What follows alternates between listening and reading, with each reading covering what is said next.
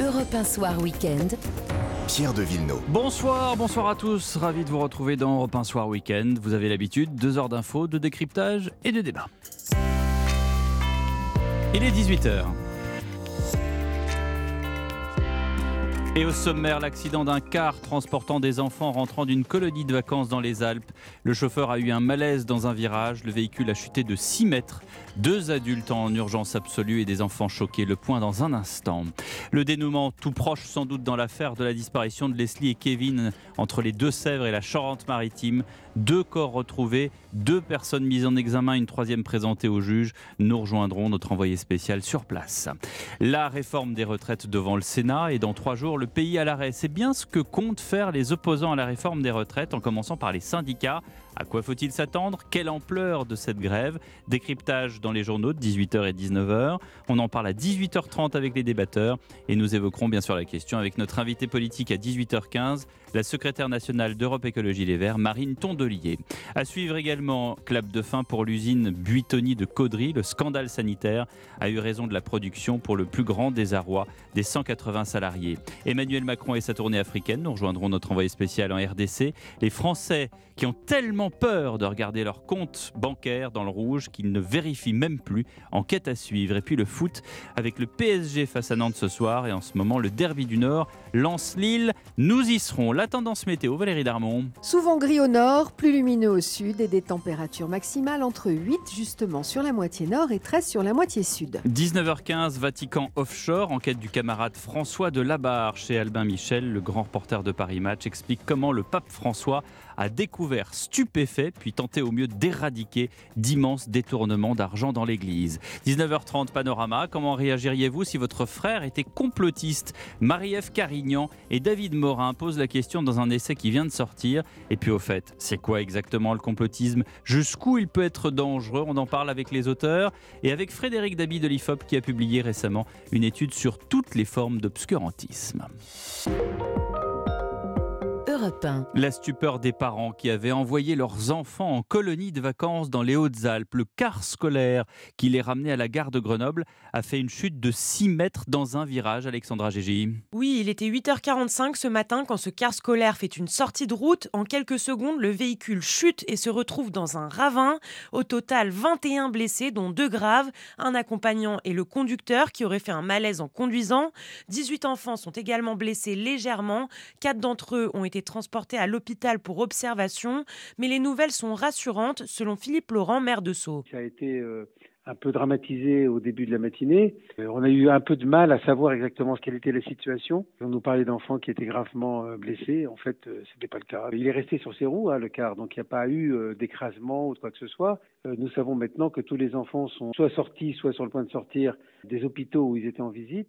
Les 40 enfants devraient donc rejoindre Paris en train ce soir pour retrouver leur famille à Sceaux vers 23h30. Merci de ces précisions, Alexandra Gégy. L'autre fait majeur de l'actualité, ce sont ces deux corps retrouvés en Charente-Maritime. Dans le cadre toujours de l'enquête sur la disparition de Leslie et Kevin fin novembre, les fouilles commencées hier après-midi ont abouti à la découverte du corps de Kevin à Puy-Raveau, en Charente-Maritime, et celui de Leslie, 6 km plus loin, dans un hameau du nom de Léhay, non loin du domicile de l'un des Raymond Désy, le maire, le maire pardon, de Puy-Raveau, nous détaille cet endroit, cet endroit où le corps de la jeune fille a été découvert. C'est un chemin en bordure euh, du village, un chemin sans, issue qui fait à peu près un kilomètre de long. Et euh, les fouilles ont été concentrées apparemment euh, auprès du dépôt. Il y a un agriculteur qui fait un dépôt de, terre et de branchage et tout ça. Il y a un monticule. Et donc ils ont accentué les, les fouilles au- auprès de ce monticule et puis des quelques petits bois et, et haies qui sont à, à côté quoi. Et justement, vous diriez que c'est un endroit euh, où on peut faire des choses sans euh, être vu? tout, tout, tout, tout, tout à fait. Si ça a été fait en plus euh, la nuit, c'est un endroit euh, euh, plutôt bien bien caché et et où il y a de multiples possibilités d'éventuellement cacher quelque chose. Quoi. Voilà, le maire de Puyraveau, interrogé par Simon Bourtambourg. Pour leurs deux personnes sont mises en examen, une troisième présentée à un juge euh, cet après-midi. Nous rejoindrons notre envoyé spécial sur place dans le journal de 19h. L'actualité politique, c'est la réforme des retraites, actuellement examinée par les sénateurs, des sénateurs qui veulent avant tout débattre du fond de la réforme. Aujourd'hui, à l'ordre du jour, l'article 1 et les régimes spéciaux. Alexis de la Fontaine du service politique de vous êtes en direct du Sénat. Euh, Alexis, c'est un sujet sur lequel les Républicains espèrent bien faire plier le gouvernement. Oui, le bras de fer commence ici au Sénat. D'un côté, les républicains veulent accélérer la suppression des régimes spéciaux pour les salariés de la RATP, la SNCF, la Banque de France et autres services publics. De l'autre, le gouvernement refuse des concessions jugées trop libérales à seulement quelques jours de la grève générale et donc de la mobilisation de tous les salariés bénéficiant de ces régimes spéciaux. Mais un autre acteur tente de s'immiscer dans ce débat, c'est la gauche sénatoriale, comme l'ancien ministre socialiste Victorien Lurel qui dénonce l'hypocrisie de ses collègues attachés au régime spécial du Sénat. Nous allons donc proposer la suppression de cinq régimes spéciaux. Les Français nous regardent. Comment allez-vous garder une crédibilité pour dire vous êtes des privilégiés, vous êtes des profiteurs, eh bien que nous, notre travail est hyper pénible parce que nous travaillons la nuit, parce que nous avons un travail vraiment pénible et qu'il nous faut un régime autonome et très spécial. Vous l'aurez compris, ici, chacun fait attention à son image avant la manifestation de mardi. Aucun écart ni aucun dérapage n'est permis par le président de séance. Les débats se passent dans un calme presque religieux, hmm. très loin donc de l'ambiance vécue il y a deux semaines à l'Assemblée nationale. Merci Alexis de la Fontaine du service politique d'Europe 1 en direct euh, du Sénat de ce calme religieux justement. J'en parlerai tout à l'heure avec mon invité politique Marine Tondelier, secrétaire nationale d'Europe Écologie Les Verts. Et dans le débat bien sûr avec euh, William T et Benjamin Morel tout à l'heure à 18h30. Pour l'heure, à 18h06, on fait une pause. Dans un instant, la fermeture euh, prochaine, peut-être, de l'usine Buitoni à Caudry. Le scandale sanitaire des pizzas Fresh Up a définitivement tué le site.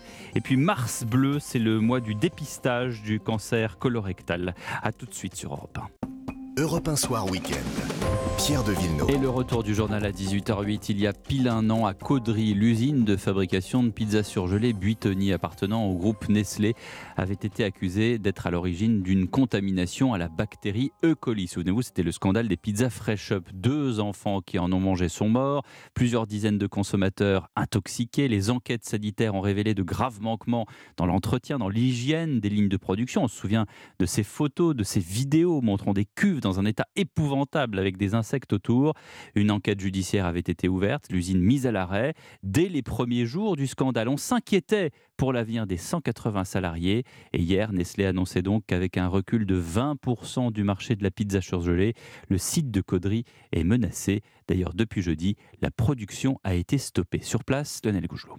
Après neuf mois d'arrêt, l'usine Buitoni de Caudry avait redémarré en décembre dernier, mais la ligne de fabrication des pizzas mise en cause dans la contamination était restée fermée. Depuis, les commandes avaient littéralement plongé, une production au ralenti, une quarantaine de salariés en départ anticipé. Aujourd'hui, le groupe Nestlé laisse planer la menace d'une fermeture pure et simple du site, et selon Stéphane de Ramlar, délégué Force ouvrière, ce scandale de la contamination des pizzas risque bel et bien d'être fatal pour l'usine nordiste. On va dire que oui, même si on ne connaît toujours pas l'origine. Moi, je sais que mes collègues euh, ne sont du tout responsables de ce qui se passe et euh, bah, on est les dindons de la farce. Quoi.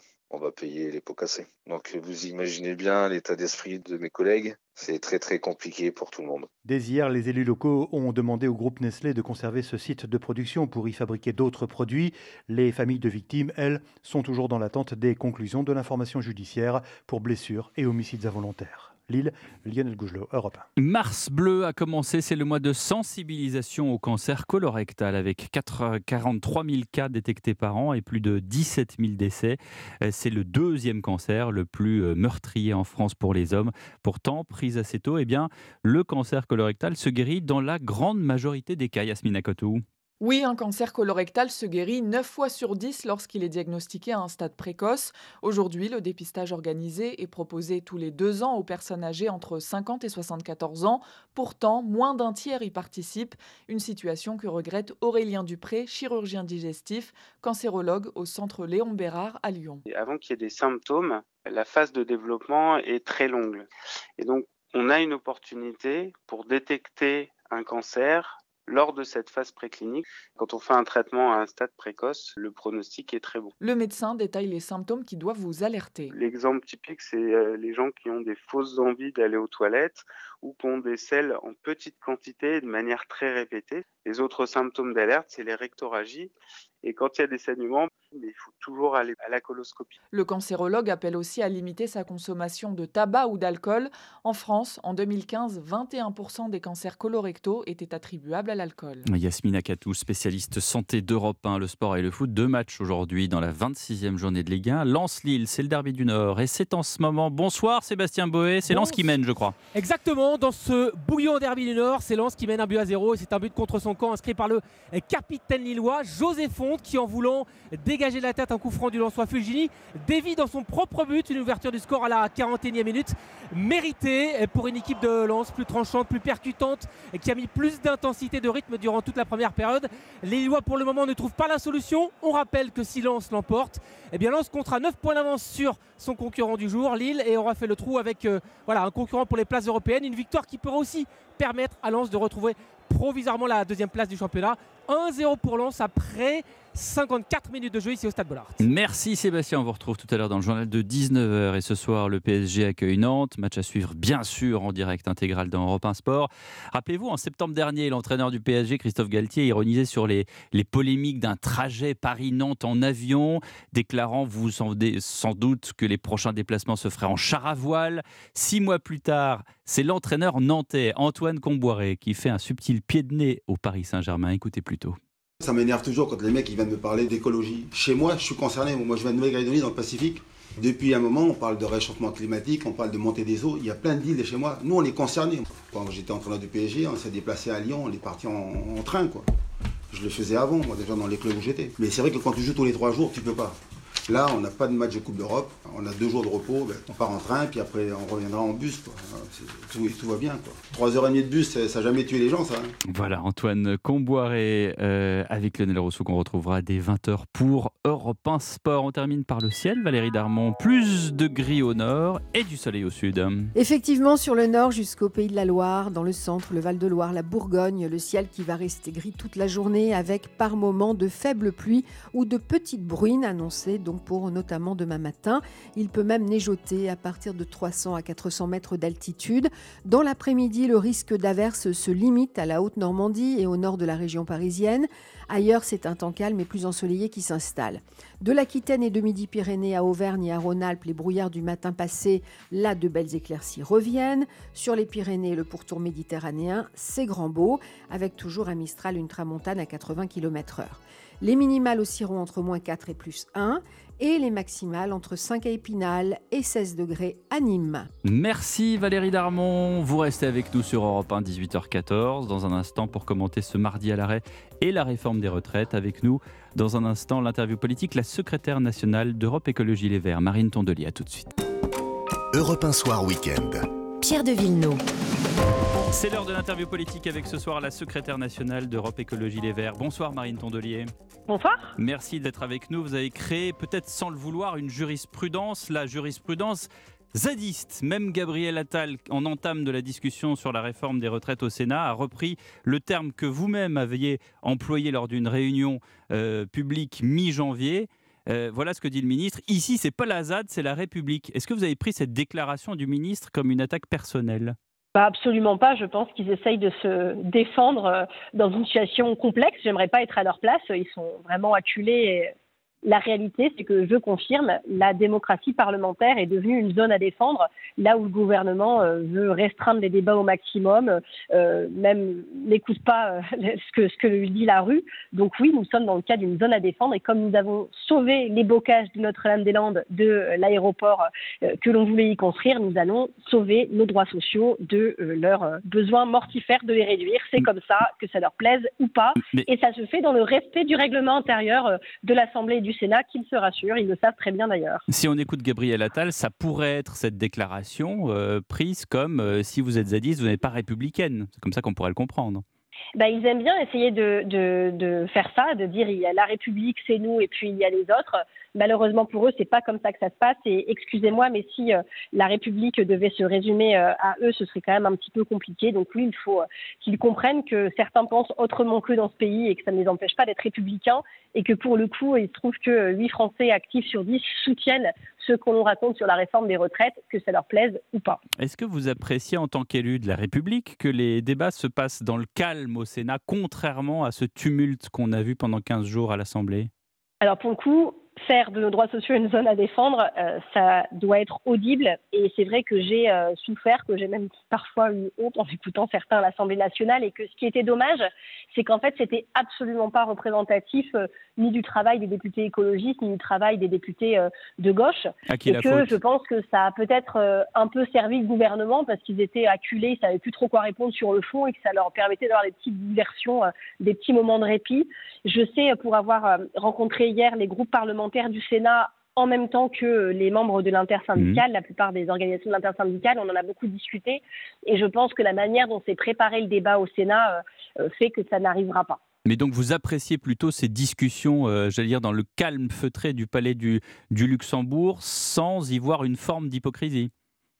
Bah, vous savez, il se trouve que j'ai travaillé cinq ans au Sénat comme, comme collaboratrice parlementaire et que on, on sous-estime le Sénat. Souvent, on se dit ah euh, ça sert à rien, faudrait supprimer. J'entends ça parfois en politique. C'est au contraire un endroit euh, qui euh, s'est beaucoup rajeuni ou qui s'est féminisé d'ailleurs avant l'Assemblée nationale et où on a des débats de fond assez intéressants et je pense que ce sera le cas sur les retraites. Après, vous savez, c'est pas une question d'être calme ou pas calme. Sans élever la voix, c'est ce que j'allais dire. Qu'est-ce qu'on retient à la fin C'est une question de qu'est-ce qu'on retient à la fin parce que pour le coup, excusez-moi, mais euh, les mensonges répétés du gouvernement, l'opposition euh, très massive en France euh, qui ne veulent pas écouter, fait que les gens sont en colère en France et qu'il n'y a pas de raison non plus que les parlementaires ne soient pas représentatifs de cette colère qui monte en France contre cette réforme des retraites. Pourquoi vous vous excusez Vous dites excusez-moi, mais les mensonges du gouvernement. Pourquoi vous ne dites pas tout simplement les mensonges du gouvernement? Vous vous excusez avant de oh dire bah ça C'est un tic de langage. Alors, si vous voulez, je m'excuse plus et je j'y il n'y a pas de problème.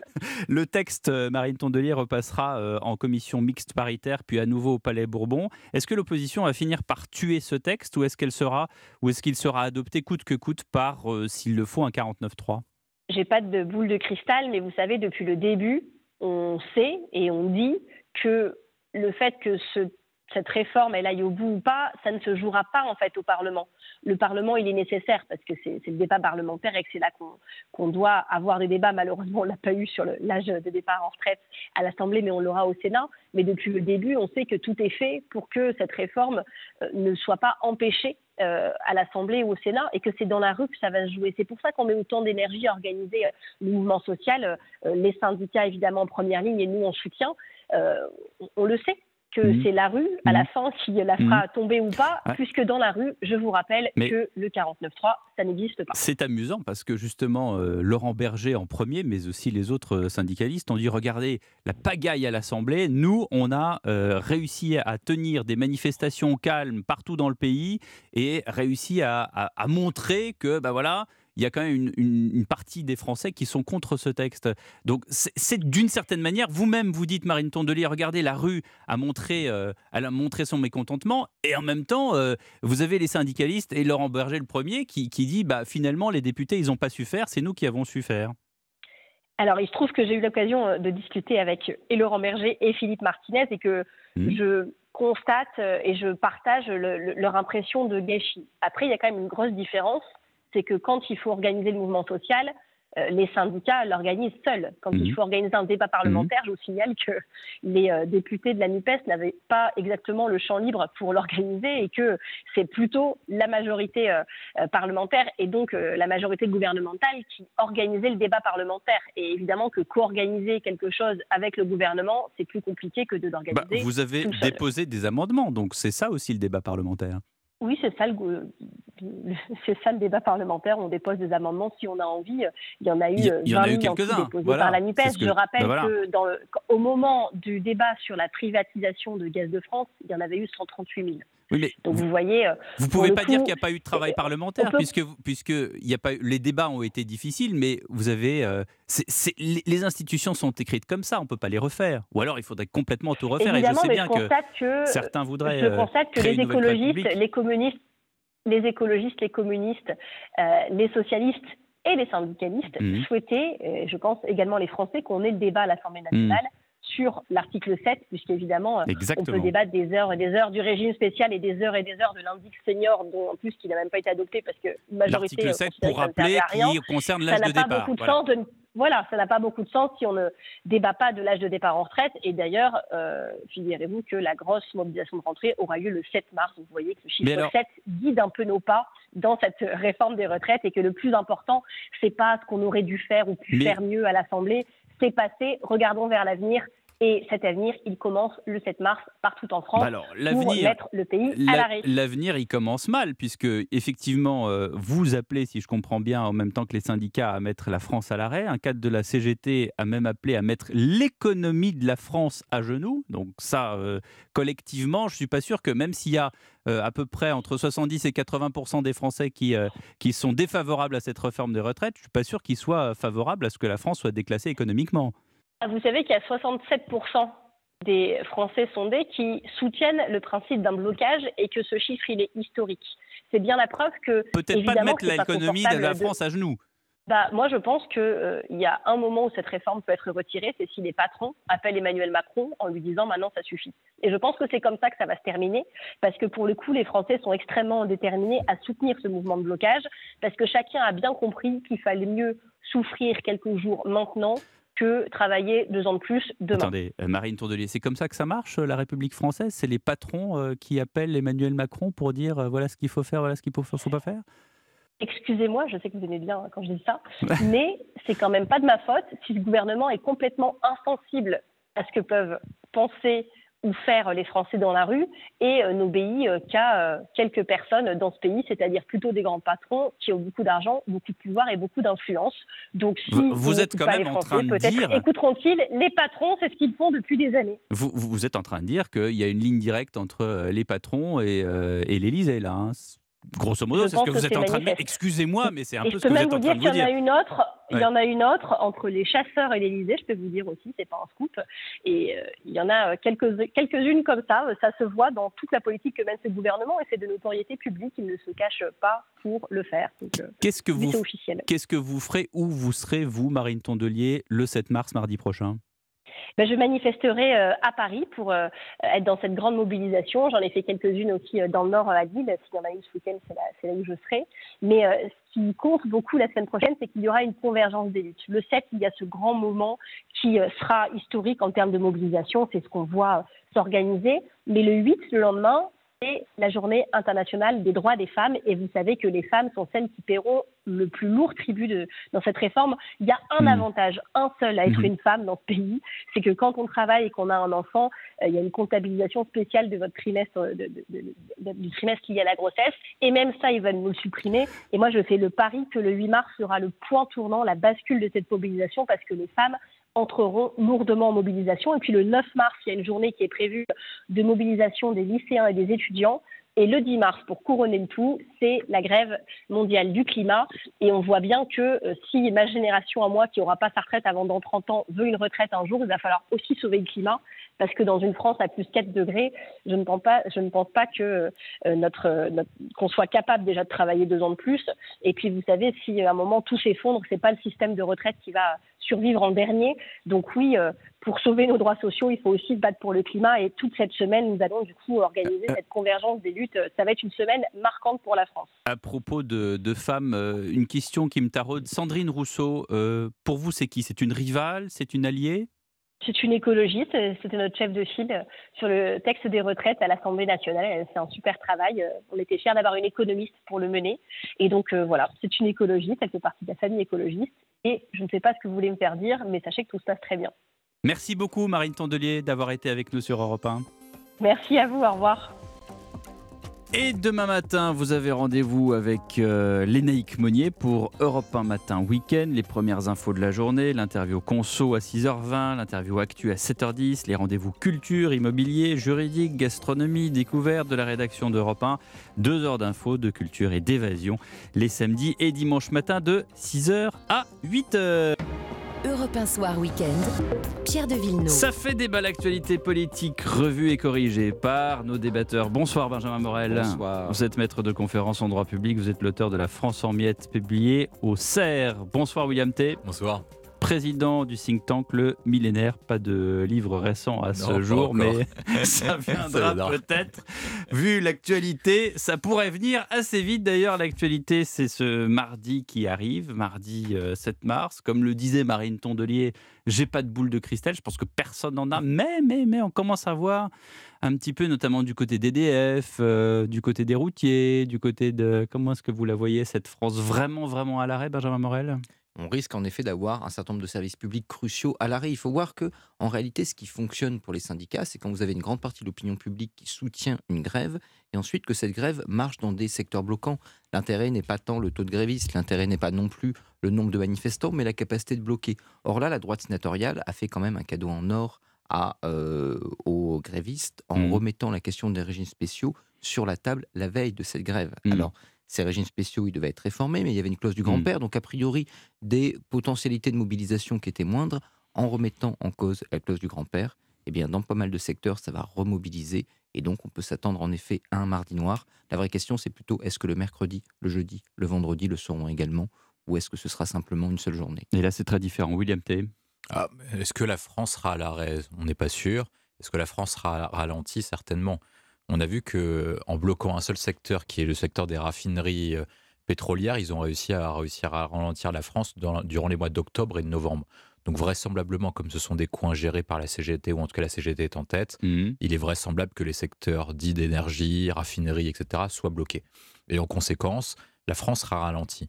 Le sujet principal que moi je vois, c'est pas est-ce que le France sera bloqué ou pas? C'est qui va payer le coût du blocage. Hmm. Alors, qu'actuellement, depuis le début de la présentation de la réforme par Elisabeth Borne, c'était le gouvernement qui était considéré comme responsable du blocage par 60 à 66% des Français.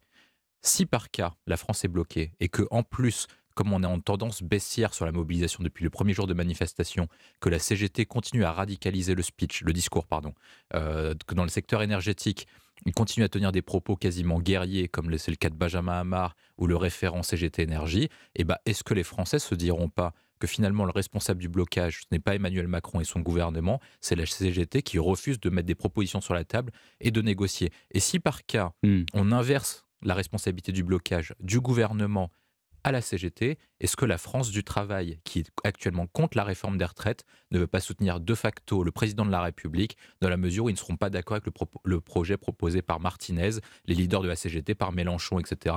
Et donc soutiennent non pas la réforme des retraites parce qu'ils y croient, mais au moins de facto en se disant qu'Emmanuel Macron, c'est moins pire que la CGT et ses amis. Référence CGT Énergie, qui a dit d'ailleurs non seulement je veux la France à l'arrêt, c'est je veux l'économie française à genoux. À genoux. Euh, oui, je crois que c'est pas ce scénario pour trois types de raisons. La première, c'est que la CFDT actuellement suit, elle n'a pas le choix de suivre.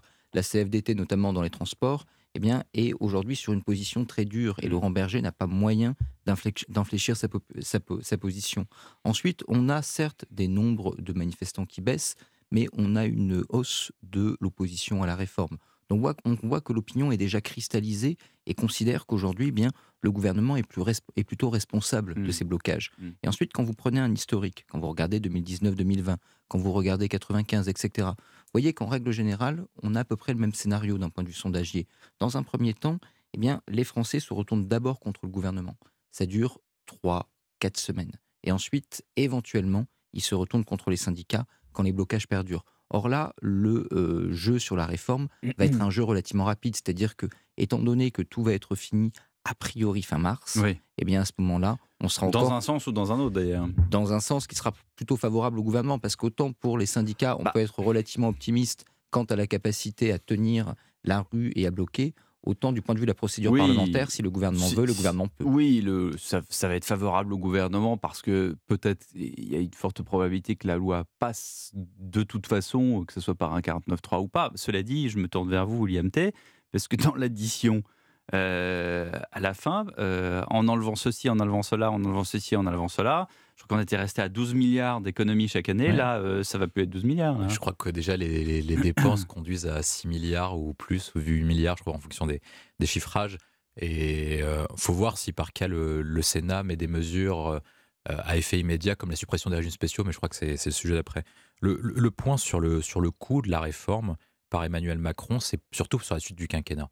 Est-ce qu'il est vraisemblable que la réforme passe? Oui. Mais si par cas il utilise son 49.3 maintenant, dans quel état d'impopularité il sera à la fin de cette réforme? Oui, enfin, est-ce que le mal n'est pas déjà fait, diraient certains observateurs le ma- le- moi, je pense je, que- fais référence à Marine Oui. Tondelier qui, qui était notre invitée tout à l'heure. Oui, mais moi je pense que pour l'instant, euh, le jeu n'était pas joué dans la mesure où c'est depuis une semaine, dix jours, c'est Emmanuel Macron qui porte désormais le texte Hmm. et qu'avant ses ministres et sa première ministre étaient totalement inaudibles. C'est-à-dire qu'il y avait aucune, aucun point qui passait, il y avait aucun argumentaire qui passait, voire même lorsqu'il s'exprimait, c'était contre-productif pour euh, défendre la réforme. Et donc à partir du moment où Emmanuel Macron s'exprime, maintenant on aura un test. Ce sera vraisemblablement un référendum pour ou contre Macron mardi et cette semaine. Et en l'occurrence, il faut voir si par cas, vraiment tous les acteurs se mettent derrière les syndicats, ce qui n'est pas totalement sûr. L'autre point que je vois pour Emmanuel Macron, c'est par rapport à la légitimité et au capital politique qui lui restera. Si par cas il évite l'usage du 49.3, Mhm. il le garde une fois pour un texte euh, a posteriori, donc euh, éventuellement la loi immigration présentée par Darmanin, etc. Donc il aura toujours la capacité d'agir, peut-être jusqu'à la fin de l'année, ou en tout cas à minima. Si par cas il n'a plus le 49.3, c'est-à-dire qu'il il sera passé en force sur une réforme auquel il lui restera plus. Enfin, c'est-à-dire qu'il C'est une un réforme en PLFSS, force. donc le 49 alinéa Non. 3, William. Oui, mais jusqu'à octobre. Jusqu'à octobre. Mais même, enfin, je veux dire, il peut l'utiliser après. En fait, il n'y a pas de limite de 49 alinéa 3 sur ce type de texte. Non, sur, grave sur. PFS, mais il y a les autres parties de la réforme des retraites. Euh, non, c'est-à-dire que là, tout passe par PLFSS rectificatif. Il met tout- ok, bah sur celui-là, il est limité. Mais ensuite, après, sur les autres points, si par cas il passe sur 49.3 sur un texte qui est rejeté par 70% de la population, dans quel état politique il sera Est-ce qu'il ne sera pas obligé, en fait, de mettre fin au Oui, mandat enfin, attendez, euh, il aurait- Non. enfin, la question, il aurait fallu se la poser avant. Ah ben non, mais là, je... Et elle, elle- elle a sans doute été, pardonnez-moi, enfin, je parle sous le contrôle de vous deux, mais elle a été sans doute euh, pesée, si je peux, je pense que c'est le terme exact, euh, au moins au niveau de l'Élysée. C'est-à-dire qu'à un moment donné, c'est on y va ou on n'y va pas. Et quand on y va, on prend des risques. Souvenez-vous quand même des déclarations du président de la République qui a dit attendez, moi j'ai été élu sur un programme. Dans le programme, il y avait euh, euh, la réforme des retraites. De toute façon, il Bah, fallait bien que je la fasse. Bah moi, je suis, je peux comprendre ce raisonnement, mais moi, je pense qu'ils l'ont pas fait, et je vais expliquer pourquoi. Parce qu'en fait, il y a une question de communication et de vente d'une réforme. Il y a à la fois le contenu, mais également la communication qui est faite autour. Mm. Est-ce qu'il n'était pas plus opportun de faire vendre la réforme des retraites et de sauver le système après un discours en août euh, 22 ou en septembre 22, après un discours comme c'est la fin de l'abondance, où ça aurait été cohérent de dire que c'était la fin de l'abondance et en même temps qu'on doit sauver le régime euh, de retraite par répartition, ça aurait été plus cohérent. En janvier, alors qu'il doit jugler le front à la fois de la réforme des retraites d'un front syndical uni, il faut rappeler qu'Elisabeth Borne avait été nommée pour deux raisons. Le fait qu'elle soit une femme et le fait qu'elle sache négocier avec les syndicats. Au final, elle a tellement bien négocié avec les syndicats qu'il y avait tous les syndicats unis contre elle. Et ensuite, après, sur ce, sur ce sur point-là, il a en plus, il doit jugler avec l'inflation, etc. Et donc, du coup, il a tous les fronts contre lui actuellement. Alors, est-ce qu'il a pu peser le pour et le contre? Je sais pas. Moi, je pense surtout qu'ils ont, euh, qu'ils ont procrastiné, qu'ils ont mis beaucoup de temps à faire cette réforme et qu'au final, ils arrivent en situation uniquement parce qu'ils y sont conduits eux-mêmes. En attendant, on a euh, effectivement un texte qui est arrivé au Sénat. euh, on a déjà parlé du calendrier, donc ça, je pense que les auditeurs ont compris. Ce qui est important au Sénat, c'est deux choses. La première, c'est que la droite sénatoriale, on l'a dit, euh, redécortique le, texte un peu à sa guise, que la majorité présidentielle n'a pas trop le choix, parce que si, si elle veut l'aval des républicains, il faut bien faire comme ça. Et puis, du coup, on retrouve deux choses. On a eh, le nombre de fois, Benjamin Morel, qu'on a eu dans les sujets de droit constitutionnel ou les sujets de Sciences Po, faut-il supprimer le Sénat comme, euh, comme euh, comment dirais-je, sujet de, de, de DST ou d'examen de, fin d'année. Là, on est à peu près sûr que ce sujet-là ne reviendra pas pour les années à venir. Pas dans les quatre ans. La deuxième chose, la deuxième chose, c'est que euh, Gérard Larcher devient tout d'un coup un personnage extrêmement important dans l'histoire. Je crois qu'on ne comprend pas le nouveau rôle que joue le Sénat depuis le début du quinquennat. Il faut voir que le Sénat est central. Il mm. est central pour plusieurs raisons. D'abord parce que bah, il est tenu par LR. Et donc, si vous voulez mettre en porte-à-faux le groupe LR à l'Assemblée, vous commencez par déposer votre texte au Sénat. Quelque chose qu'on ne voyait quasiment pas lors du dernier quinquennat. Pour l'immigration. Ce qui va se passer sur l'immigration, ce qui est déjà passé sur les textes énergie, etc. C'est-à-dire que le fait que le Sénat vote donne l'espoir au gouvernement de rattacher les voix de LR. Donc le Sénat et sa position est prise en compte par ailleurs on fait d'abord voter le Sénat, comme ça, ensuite on arrive à construire on a le choix, hein. compromis. Constitutionnellement, on a le choix. On peut toujours de déposer le, texte soit au Sénat, soit à l'Assemblée. Voilà, sauf sur les textes qui sont les budgets euh, ou les budgets de la Sécu, là, vous êtes obligé de passer à l'Assemblée. Et les textes sur les collectivités, vous commencez au Sénat. Mais sinon, sur les autres textes, vous avez le choix. Donc on a un Sénat qui joue euh, aujourd'hui un grand, grand rôle. Par ailleurs, les commissions mixtes paritaires, un peu techniques, mais c'est cette espèce de conclave entre sept députés et sept sénateurs qui arrive quand les deux chambres ne se sont pas mis d'emblée d'accord, ce mmh. qui arrive quasiment toujours. Eh bien, il est dominé aujourd'hui par la droite, bah et notamment par la droite sénatoriale. Puisque donc, dans les sept sénateurs, il y a majoritairement des LR. Majoritairement des LR, quelques centristes, et vous rajoutez un ou deux LR de l'Assemblée. Donc, ce faisant, ça fait qu'aujourd'hui, LR dans cette CMP est plus fort que la majorité. Or, il faut bien comprendre que LR aujourd'hui tend la main sur le gouvernement, mais comme disait Racine, j'embrasse mon ennemi, mais c'est pour mieux l'étouffer. Mmh. C'est-à-dire que malgré tout, il y a un jeu qui est un jeu aujourd'hui politique. Vous savez, euh, sur le Sénat, on dit que les tapis sont épais pour euh, couvrir le, bruit des corps qui tombent mmh. et qui sont rouges pour masquer les taches de sang. Donc aujourd'hui, on a un jeu qui est un jeu extrêmement politique. Quand Bruno Retailleau et quand le groupe LR propose un amendement sur les juges spéciaux la veille de la grève, mmh. c'est pas seulement pour se faire plaisir, c'est pas seulement par idéologie, même si c'est un, amendement qu'il dépose à chaque PLFSS. C'est aussi parce que, eh bien, ça met le gouvernement en porte-à-faux. On va avoir un texte qui va arriver en CMP largement aux conditions de LR du Sénat. Or, il faut bien voir que LR à l'Assemblée, que le Modem et que Renaissance sont sur une position beaucoup plus soft sur ce texte. Et donc, il est possible que si jamais le gouvernement tient la version sénatoriale, mmh ce pour quoi il n'a pas réellement le choix aujourd'hui, il se retrouve avec une obligation d'utiliser son 49 alinéa 3 contre sa propre majorité. Et ça, évidemment, c'est cynique, mais c'est bien pensé. Vous m'avez pas parlé de Gérard Larcher. Peut-être que William Tay a une, euh, une, opinion là-dessus. Le président du Sénat, euh, depuis le premier quinquennat, le mmh. premier, 2017, hein, d'Emmanuel Macron, a su jouer, euh, voilà, a su marcher sur des œufs d'une certaine manière, slalomer entre les liens, en gardant une identité très LR et en même temps en étant quand il le fallait, euh, proche du président, en tout cas euh, partageant ses opinions. Là, en l'occurrence, non pas qu'il n'est pas en frontal avec Emmanuel Macron et avec Elisabeth Borne, cependant, euh, il reste un, personnage important pour les décisions à venir. le, le, Gérard Larcher, la droite sénatoriale, depuis l'affaire Benalla, a quasiment en fait imposé une réforme constitutionnelle de fait. C'est-à-dire qu'en fait, le Sénat était plutôt une chambre de validation auquel on, euh, dans les différents mandats depuis l'apparition du quinquennat, on n'avait à peu près rien à faire de leur avis, a réussi à imposer le fait de sa présence à la fois comme contre-pouvoir sur plusieurs points, sur l'évaluation des politiques publiques mmh. et donc la correction des textes proposés par l'Assemblée nationale ou par le gouvernement, et ensuite sur l'évaluation et sur le système de contrôle. Et en fait, depuis l'affaire Benalla, il est maintenant récurrent et commun qu'on puisse voir euh, que les commissions d'enquête soient mises en avant sur le même modèle que euh, que le Congrès américain qui, évalue et qui auditionne des personnes. Et moi, je pense que c'est un point intéressant dans la mesure où le gouvernement, depuis la Ve République, gouverne et quasiment s'accapare une grande partie du pouvoir législatif de fait. Et donc, du coup, le seul rôle qui reste au pouvoir législatif est un pouvoir de contrôle. Donc, je pense que c'est euh, un bon point, en tout cas, d'un changement constitutionnel. Ensuite, après, est-ce que Gérard Larcher est uniquement tout seul dessus et que c'est lui qui joue la superstar ou est-ce que c'est plutôt son bataillon qui joue plutôt dessus Moi, j'ai plutôt l'impression. C'est vrai qu'on entend plus Bruno Retailleau que. J'ai plus l'impression que c'est Philippe Bas et Bruno Retailleau qui jouent plutôt que Gérard Larcher euh, un rôle. Euh, parce qu'en fait, il est difficile de voir quelle est la position de Gérard Larcher dessus. C'est est-ce qu'il veut défendre le Sénat comme institution Est-ce qu'il veut défendre la position commune de ses sénateurs pour rester président du Sénat alors qu'il y a des élections sénatoriales en septembre 23 Ou est-ce que uniquement il joue son propre rôle?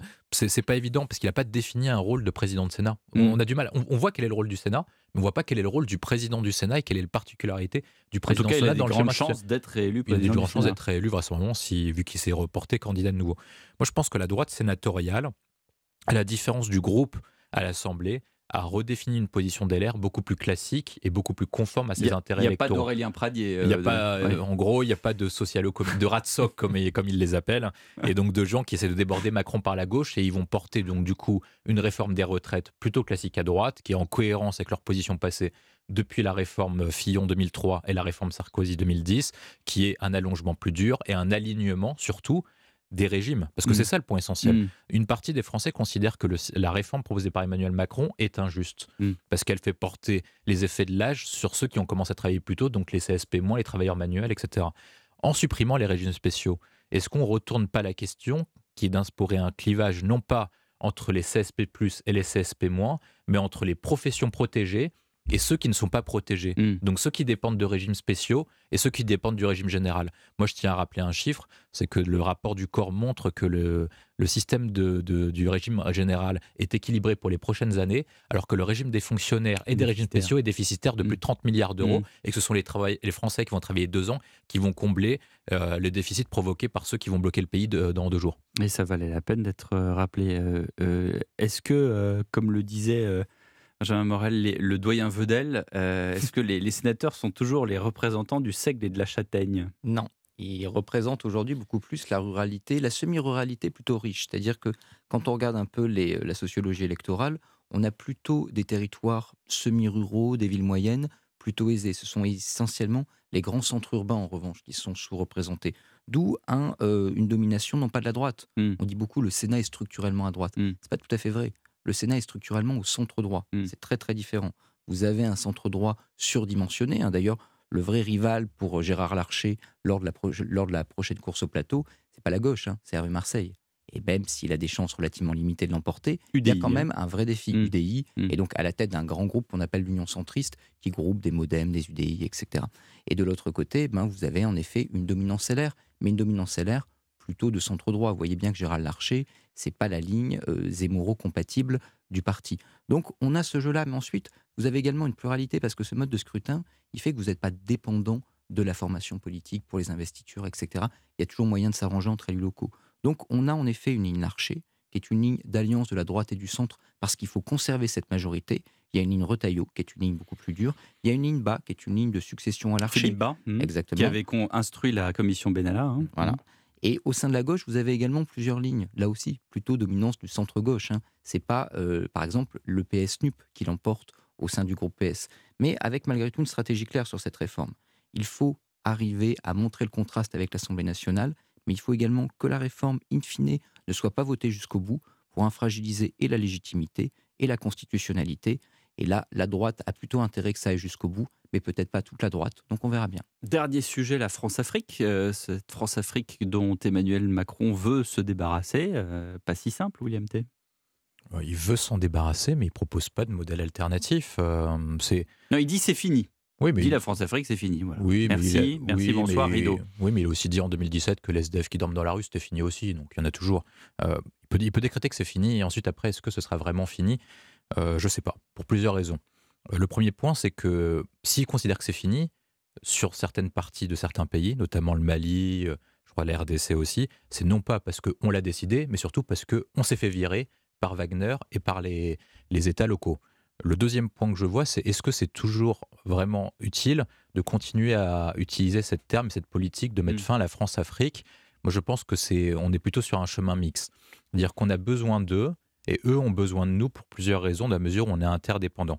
Ils auront besoin de nous, en tout cas, nous, on peut se proposer comme force d'appui, notamment parce qu'ils font face à plusieurs défis. Le premier point, ça va être la stabilité monétaire de la région, alors qu'on va rentrer dans un cycle d'inflation qui va conduire à des taux d'intérêt, donc qui va produire à, des risques sur leur monnaie. Donc, ils ont- besoin d'une stabilité de monnaie. Et donc, nous, on a un, lien avec eux entre l'euro, à l'époque, euh, et leur monnaie, et leur monnaie plutôt locale à travers l'Union africaine. Le deuxième point que je vois, c'est la question de la dépendance par rapport à certains euh, chocs. C'est-à-dire qu'ils vont faire face à un réchauffement climatique et ils sont dépendants du coup en termes d'agriculture et qu'ensuite la, guerre en Ukraine a limité les exportations de la Russie et de l'Ukraine à destination de certains pays. Donc, ils vont faire face à des mouvements locaux la mesure ils ne pourront pas nourrir toute leur population. Est-ce que la France, ancien grand pays agricole, ne doit pas impulser une certaine politique en France et en Union européenne pour à la fois atteindre un certain niveau d'excellence et rebâtir un modèle productif Et ça va prendre combien de temps, ça?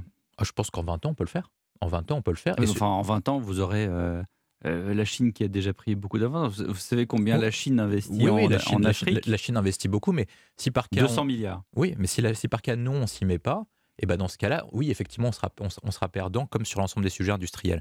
Ensuite, après, moi, je vois un point, c'est la question géopolitique de stabilité des frontières. C'est-à-dire que les États-Unis, depuis Barack Obama, ont entamé ce que l'on appelle le pivot et le tournant vers l'Indo-Pacifique. La Chine va se concentrer pour des raisons économiques. Mais qui peut être l'arbitre en cas de conflit au niveau local et comme ce qui s'est passé lors notamment l'intervention de mouvements islamiques ou de mouvements terroristes, la France a déjà joué son rôle. Est-ce qu'on doit garder la même doctrine d'intervention ou est-ce qu'on doit la faire muter sur quelque chose de différent? Vraisemblablement. Mais actuellement, il n'y a que la France mmh. capable de protéger cette région du monde. Donc je pense qu'on a encore des liens à nouer. Est-ce qu'il faut toujours parler de France-Afrique et jouer le, le, côté un peu euh, colon culpabilisateur Je ne pense pas. Je pense qu'il faut plutôt proposer une nouvelle orientation stratégique à la fois pour eux et à la fois pour nous. Benjamin Morel. Alors la France-Afrique à papa, ça c'est clair que c'est terminé. C'est pas terminé, je rejoins William, c'est même pas de notre fait en réalité, même si on peut discuter d'un point de vue moral, etc. C'est tout bêtement qu'aujourd'hui, à la fois, les sociétés africaines ont fondamentalement changé et que eh ben, on a des concurrents directs et que les Russes ont un jeu qui est un jeu extrêmement offensif qui aujourd'hui, que ce soit évidemment au, Mali, mais également au Burkina, etc., fait que c'est plus tenable. Donc il mmh. faut refonder le lien. Là-dessus, Emmanuel Macron a probablement raison. Et en effet, la position, notamment sur le franc CFA, n'était peut-être plus en tant que telle tenable, même si économiquement, pour la région, ce n'était pas forcément une mauvaise chose. En revanche, il y a une stratégie d'Emmanuel Macron qui m'apparaît problématique. Grosso modo, quelle est la stratégie aujourd'hui? C'est de dire, écoutez, il n'y a plus de lien direct entre Paris et ces pays. On va passer essentiellement par une coopération européenne.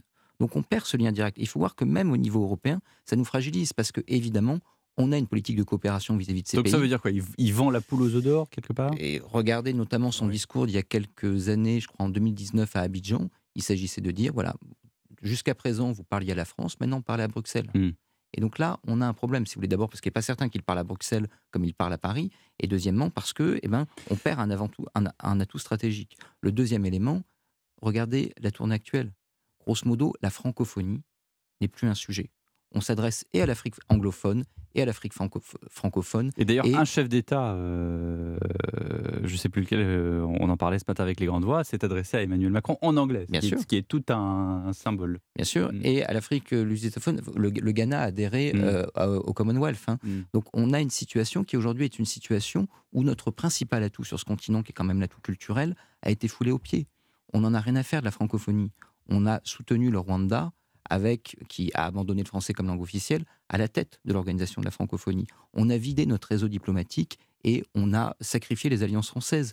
Donc évidemment, à partir de là, on est en effet pour ces pays-là, et on le sera à l'avenir de plus en plus, un pays européen comme les autres. Or justement, tout l'avantage que nous avions, c'était ce lien culturel. Ouais, mais enfin, on, peut. Euh, évidemment, il y, a beaucoup d'observateurs qui critiquent Emmanuel Macron. Euh, là, c'est. Enfin, pardon, mais c'est du, du pragmatisme. Est-ce qu'on est, dans l'hypothèse d'une succession où, en fait, il y a trop de dettes et, pas assez d'avoir, et pour, et pour cela, on dit non au notaire, finalement, je renonce à la succession? Oui, c'est possible, mais surtout, est-ce qu'il est, est responsable de ça?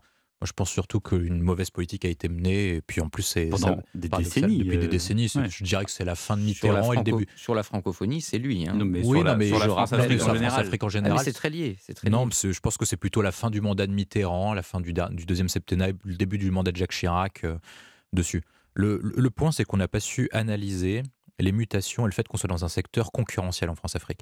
C'est-à-dire que, enfin sur l'Afrique, pardon. C'est-à-dire que la Chine comme vous l'avez souligné, est présente. Mmh. La Russie est présente mmh. et dont des atouts que la France n'a plus. On n'a plus parce qu'on a abandonné certaines politiques militaires, économiques, interventionnistes, etc. Et donc, du coup, le seul moyen, c'est de redéfinir là où est-ce qu'on est fort, quels sont les axes auxquels on a une valeur ajoutée et qu'est-ce qu'on a besoin d'eux et qu'est-ce que eux ont besoin de nous. Moi, je pense notamment que les points doivent être cohérents. Si par cas on veut rebâtir une grande France, une grande France gaulienne, bah, il est intéressant, notamment avec le risque qui se passe en Ukraine, et bah, qu'on rebâtisse une grande armée comme le fait l'Allemagne. Et donc, si par cas on a une grande armée, il faut bien avoir des débouchés en termes d'exportation. Est-ce que eux auront besoin de se militariser en fonction des risques qui sont à venir Vraisemblablement.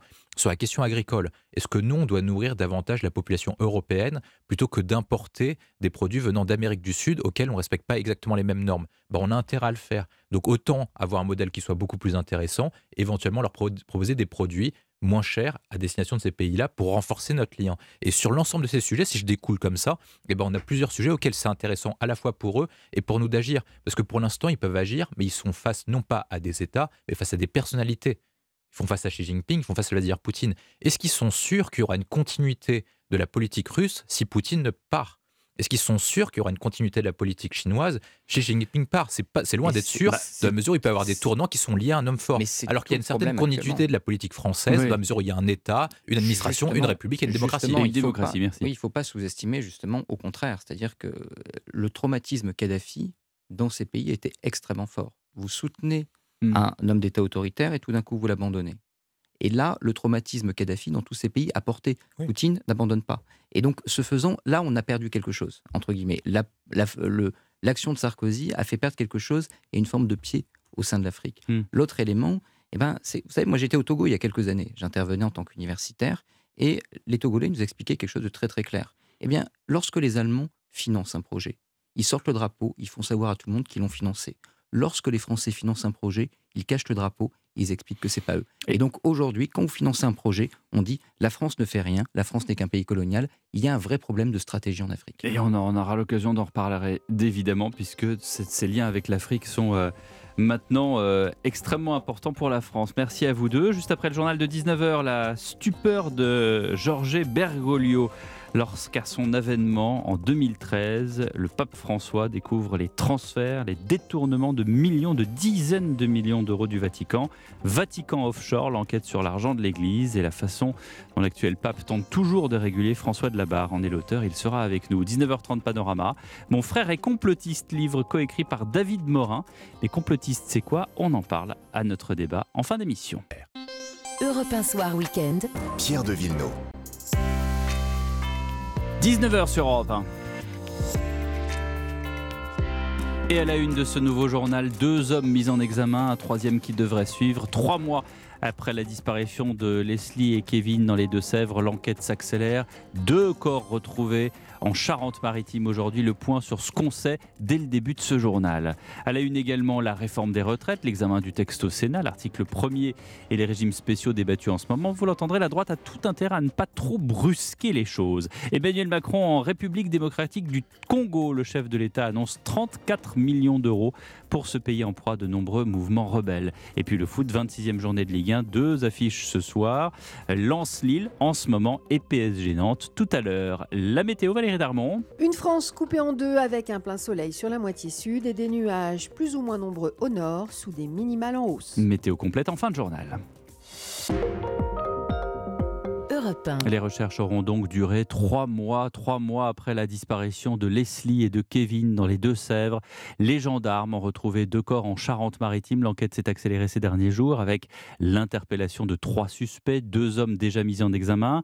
Une troisième personne entendue en ce moment par un juge d'instruction en vue justement de sa mise en examen, Guillaume Dominguez. Oui, selon cette troisième personne dont l'identité est pour le moment toujours tenue secrète a été présentée à un juge d'instruction en début d'après-midi. Son audition est toujours en cours, vous l'avez dit. Et selon nos informations, euh, il est euh, entendu en vue d'une mise en examen. Il a été arrêté et placé en garde à vue jeudi en milieu de journée à la suite de l'interrogatoire des deux autres suspects de l'affaire, Tom et Nathan, deux proches du couple. Le premier a été mis en examen pour enlèvement et séquestration. Le second pour les mêmes motifs, mais aussi pour assassinat et modification d'une scène de crime. C'est d'ailleurs près du village de Puyraveau, d'où est originaire Nathan, que les corps de Leslie et Kevin ont été retrouvés. L'un près de l'endroit où des affaires des victimes avaient été découvertes en début décembre, l'autre à quelques kilomètres dans un bosquet près du hameau des Haies. Selon nos informations, les autopsies des corps auront lieu en début de semaine prochaine.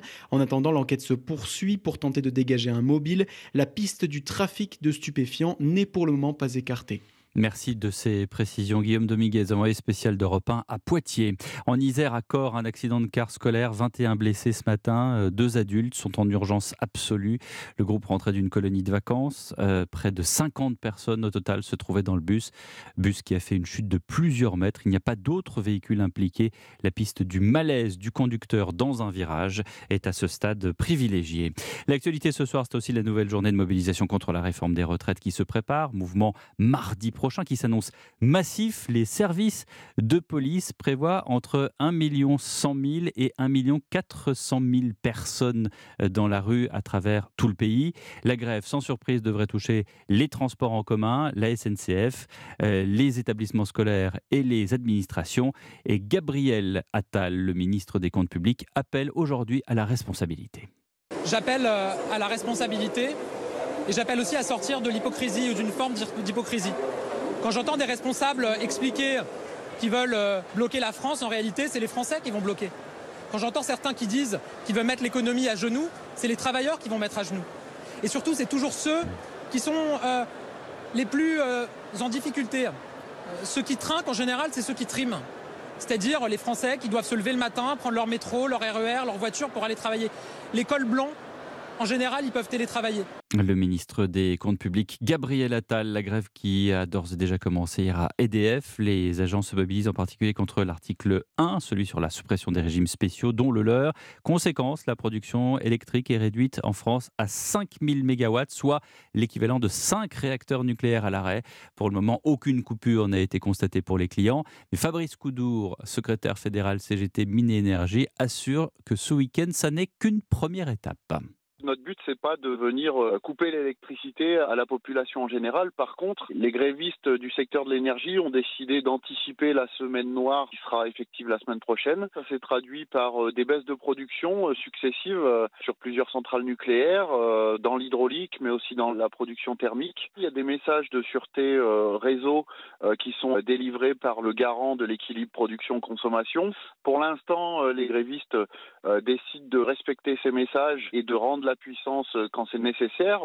On a atteint déjà notre but, le système est en tension. Ça nous prouve ce week-end que la semaine prochaine sera bien une semaine noire dans l'énergie et qu'on mettra tout en œuvre pour se faire entendre. Voilà, Fabrice Coudour, secrétaire fédéral CGT Mine et Énergie avec Simon Bourtambourg. L'article premier de cette réforme sur la suppression des régimes spéciaux cristallise la colère. L'opposition est en débat aujourd'hui justement au Sénat. La gauche minoritaire a défendu en vain une motion de renvoi en commission et euh, quelques 300 amendements ont été déposés. Nous rejoindrons Alexis de la Fontaine dans un instant au Sénat qui suit ces débats pour Europe 1.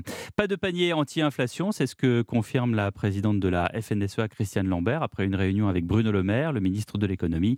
C'était pourtant une proposition du gouvernement depuis plusieurs semaines pour lutter contre la hausse des prix. L'objectif était de proposer quelques produits de base à prix cassé. À la place, le gouvernement demande aux distributeurs de faire zéro marge sur certaines références. Retour au Sénat où, je vous le disais, la gauche minoritaire a défendu en vain une motion de renvoi en commission. Quelques 300 amendements ont été dépensés, déposés. Pardon, Alexis de la Fontaine, vous êtes en direct du Sénat. Et bien sûr, bien sûr, cette manifestation, cette grande journée de mobilisation de mardi est dans tous les esprits. Oui, surtout sur le banc du gouvernement qui fait bien attention à ne pas mettre d'huile sur le feu avant les grèves de mardi. La réforme des retraites ne fera pas de perdants, assure Olivier Dussopt, qui essaye de rassurer les indécis et apaiser les tensions. Pour cela, le ministre du Travail refuse également des concessions jugées trop libérales aux sénateurs de droite. En effet, les républicains veulent accélérer la suppression des régimes spéciaux. Mais face à la pression de la rue, les sénateurs ne veulent pas voter cette suppression avant mardi, ce qui n'a pas échappé à la socialiste Laurence Rossignol. Ce dont vous ne voulez pas, c'est que votre amendement sur les régimes spéciaux et leur suppression soit discuté avant le mouvement du 7 mars. Mais ce qui est étonnant, parce que vous êtes tellement sûr de vous dans ce cas-là, soumettez-le au vote maintenant, cet amendement, avec l'article sur les régimes spéciaux. Peut-être même les Français vous soutiendront, peut-être même il y aurait autant de gens dans la rue pour votre amendement qu'il y en a contre cette réforme. Enfin, la gauche aussi joue gros avec cette manifestation de mardi. Conscient que la NUP a perdu la main au Parlement, les élus s'en remettent à la rue pour essayer de faire plier le gouvernement. Merci Alexis de la Fontaine du service politique d'Europe 1 qui suit justement ces débats au Sénat sur la réforme des retraites. Les retraites, les prix, les prix à la caisse et puis les comptes bancaires. Conséquence, ces comptes bancaires des Français sont toujours plus dans le rouge et de nombreux Français développent une sorte d'allergie, de phobie. Ils décident de bouder l'application ou leur site de, banque. Noah Moussa, un tiers d'entre eux ont tout simplement arrêté de consulter leur solde selon une étude d'Opinion Way.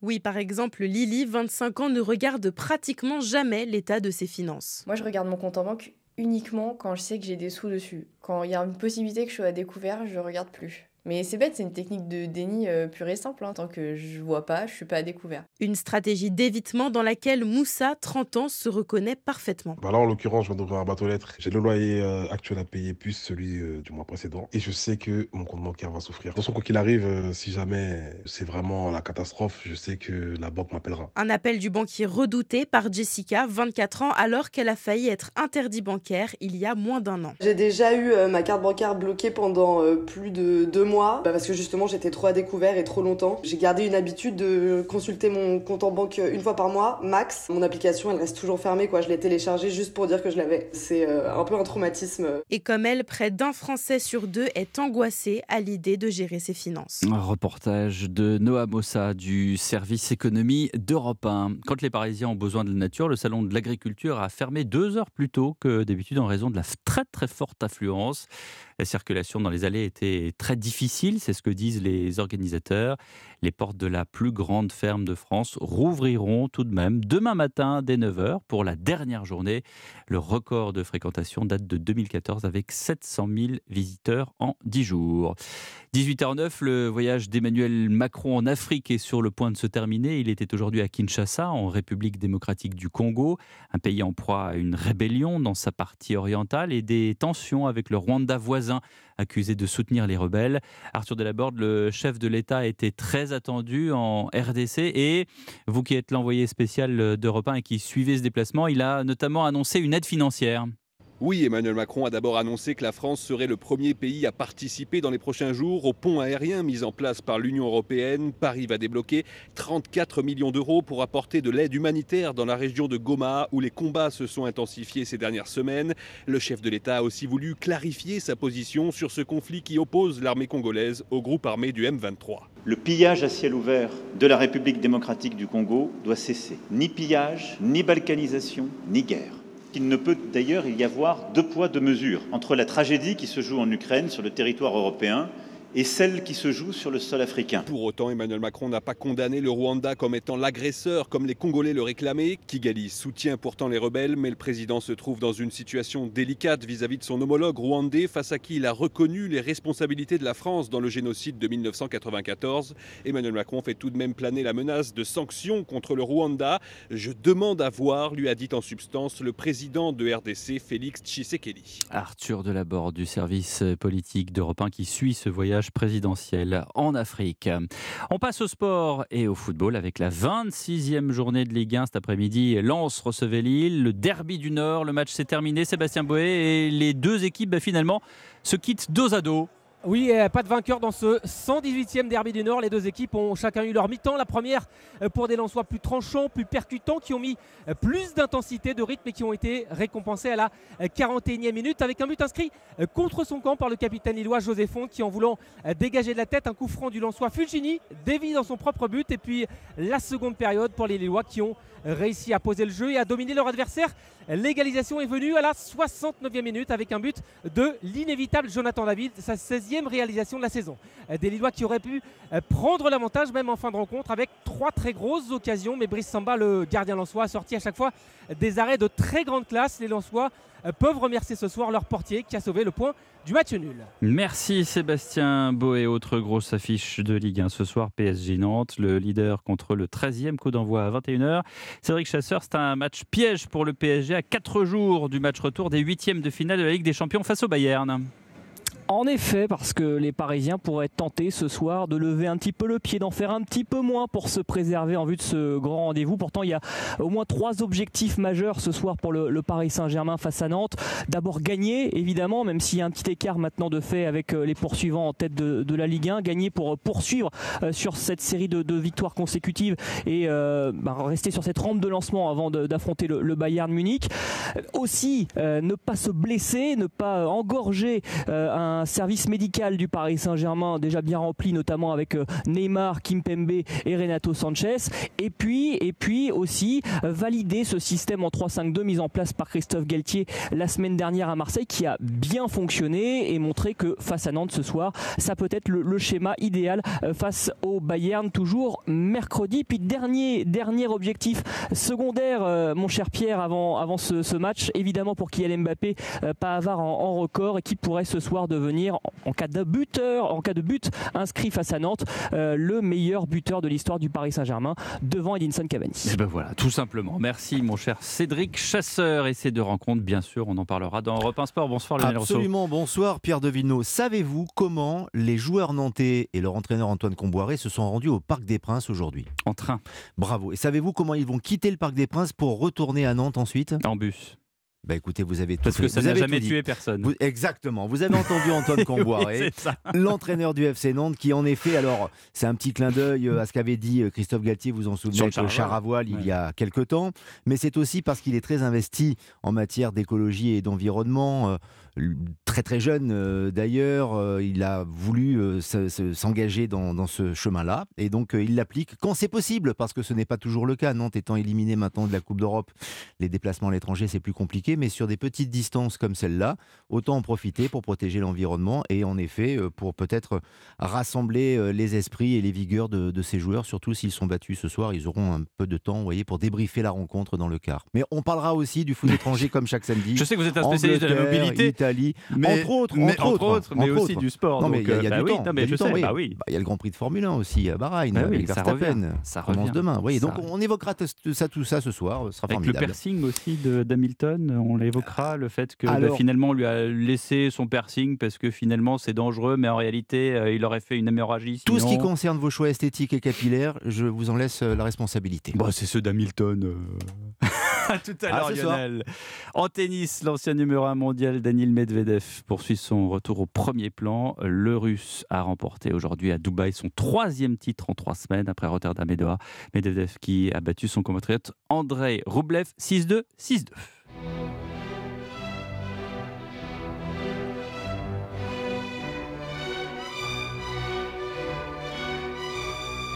Un russe encore illustre aussi, pas tennisman, compositeur. Vous avez reconnu Prokofiev, la partition de Roméo et Juliette, sans doute la plus belle de Prokofiev. Le musicien de génie est mort il y a tout juste 70 ans et son œuvre, son œuvre pardon, reste très populaire. Pierre et le Loup, par exemple, est joué dans tous les pays, en toutes langues et certaines versions sont surprenantes, Marie Jiquel. David Bowie, Peter and I, look what we have caught. Emmanuel Macron, Fernandel ou Gérard Philippe, Quant au grand-père qui bougonne dans sa barbe, c'est le basson grondeur. Ils ont tous en commun d'avoir prêté leur voix à cette histoire, pas comme les autres, une œuvre incontournable, souvent programmée à la Philharmonie de Paris par Édouard Fourré-Colfuti, le co-directeur du département concert et spectacle. L'œuvre a été un succès euh, dès le début. Dans un contexte stalinien, Prokofiev fait évidemment passer beaucoup de messages, alors qu'on peut lire à l'égard du pouvoir de manière générale et de Staline à l'époque. Il existe plus de 400 versions enregistrées dans toutes les langues de ce conte russe créé à Moscou en 1936 par Prokofiev.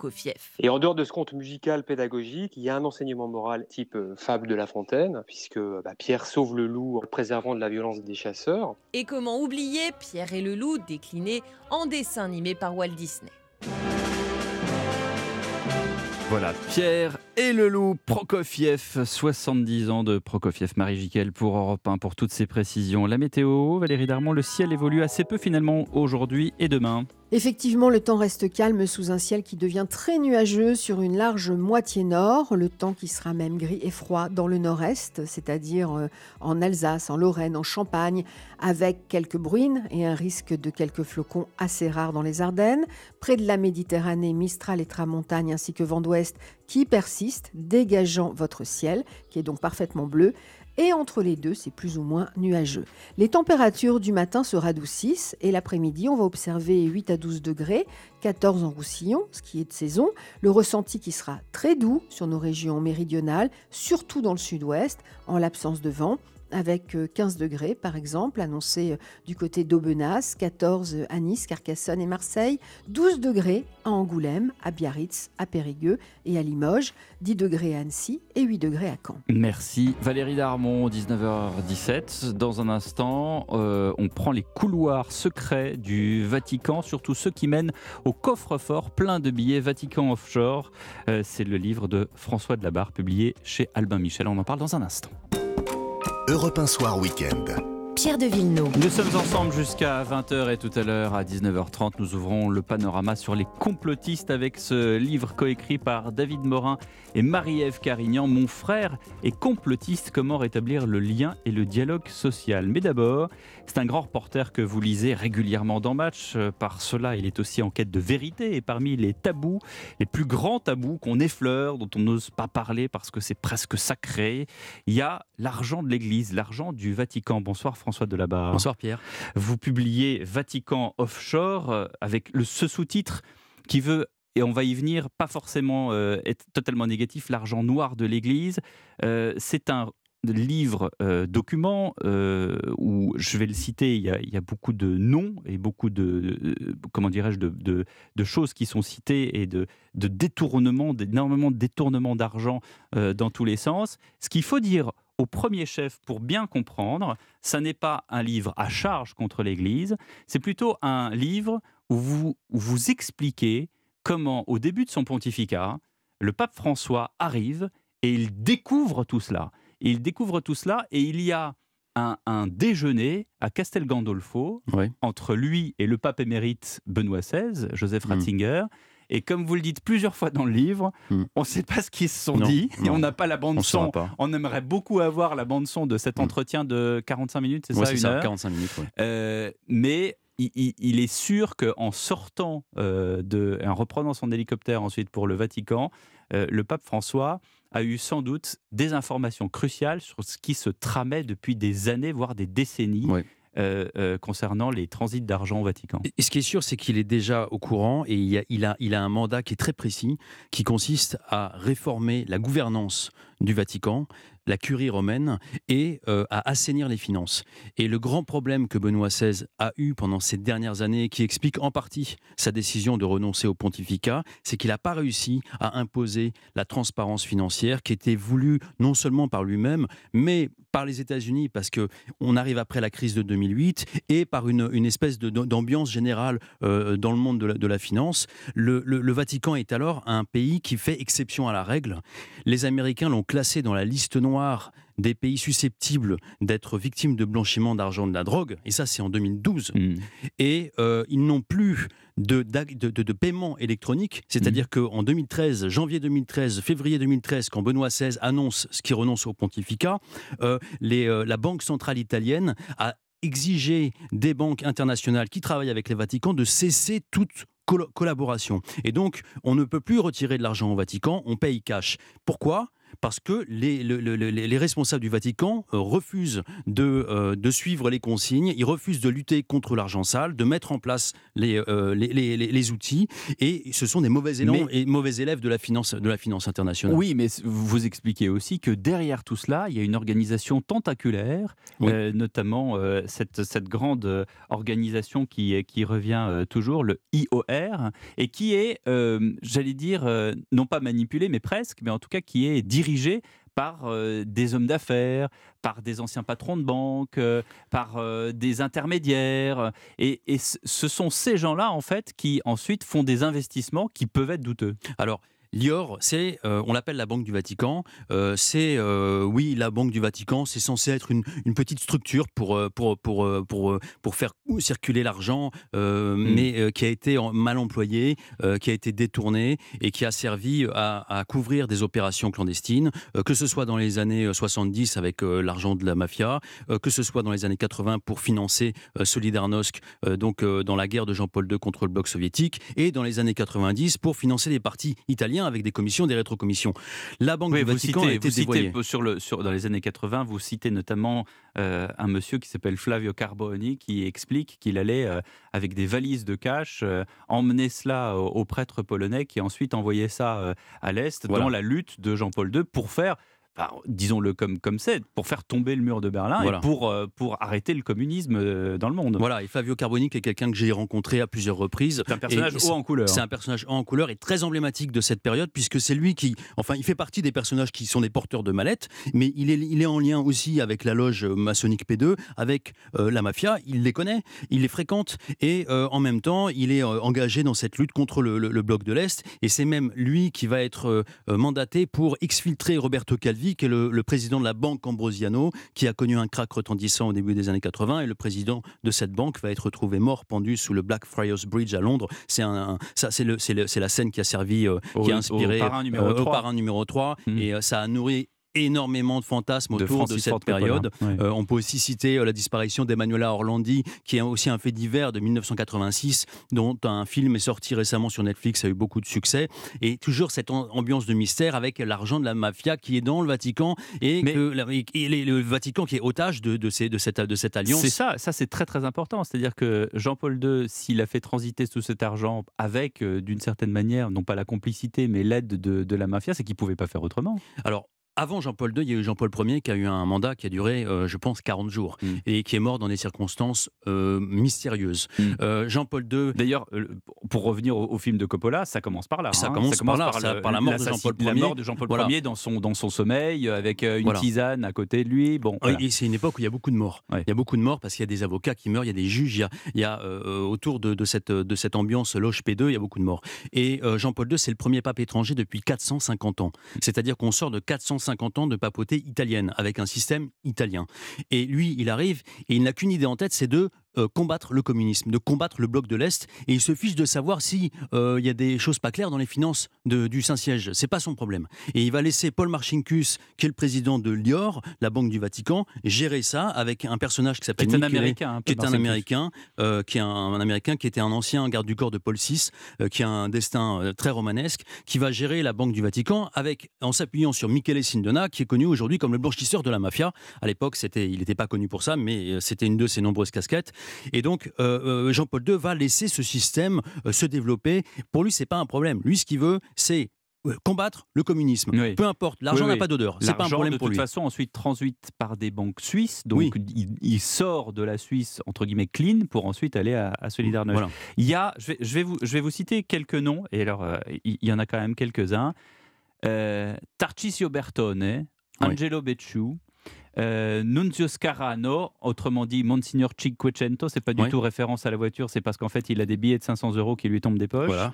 Euh, le cardinal Ratzinger, bien sûr, Ettore Gotti Tedeschi, Monseigneur euh, Carlo Maria Vigano, Cecilia Marogna.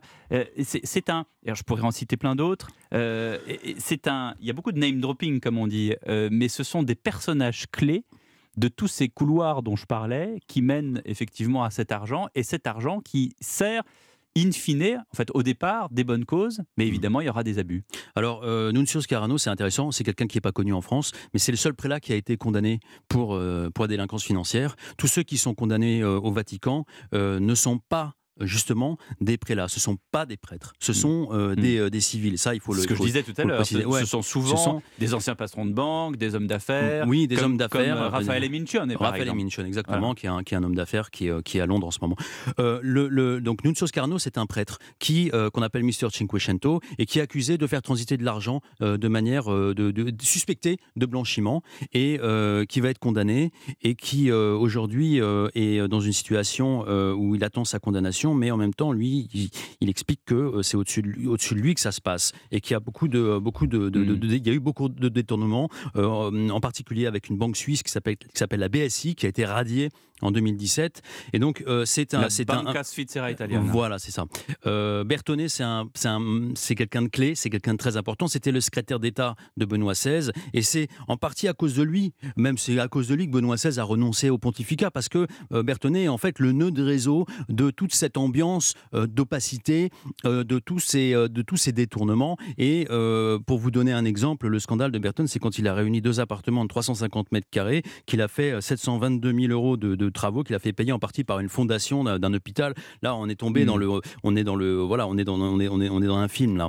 Euh, Bertone c'est aussi le nœud de réseau. Donc c'est c'est lui qui va euh, servir vraiment de, de- de- Oui. qui va être ciblé comme euh, le C'est une pierre angulaire, en le- fait. une pierre angulaire euh, des, réseaux de corruption euh, au Vatican et c'est contre ces réseaux que euh, vont que le pape François va essayer de, de se battre pendant ces dix années de pontificat. François Delabarre, il y, a, il y a des chiffres absolument XXL qui, sont dans votre livre. Au moment où il arrive, juste avant son pontificat, Georges Berg- Bergoglio, il y a 2 milliards d'euros qui sont non répertoriés et il y a 928 millions d'euros de patrimoine dans la secrétaire d'État.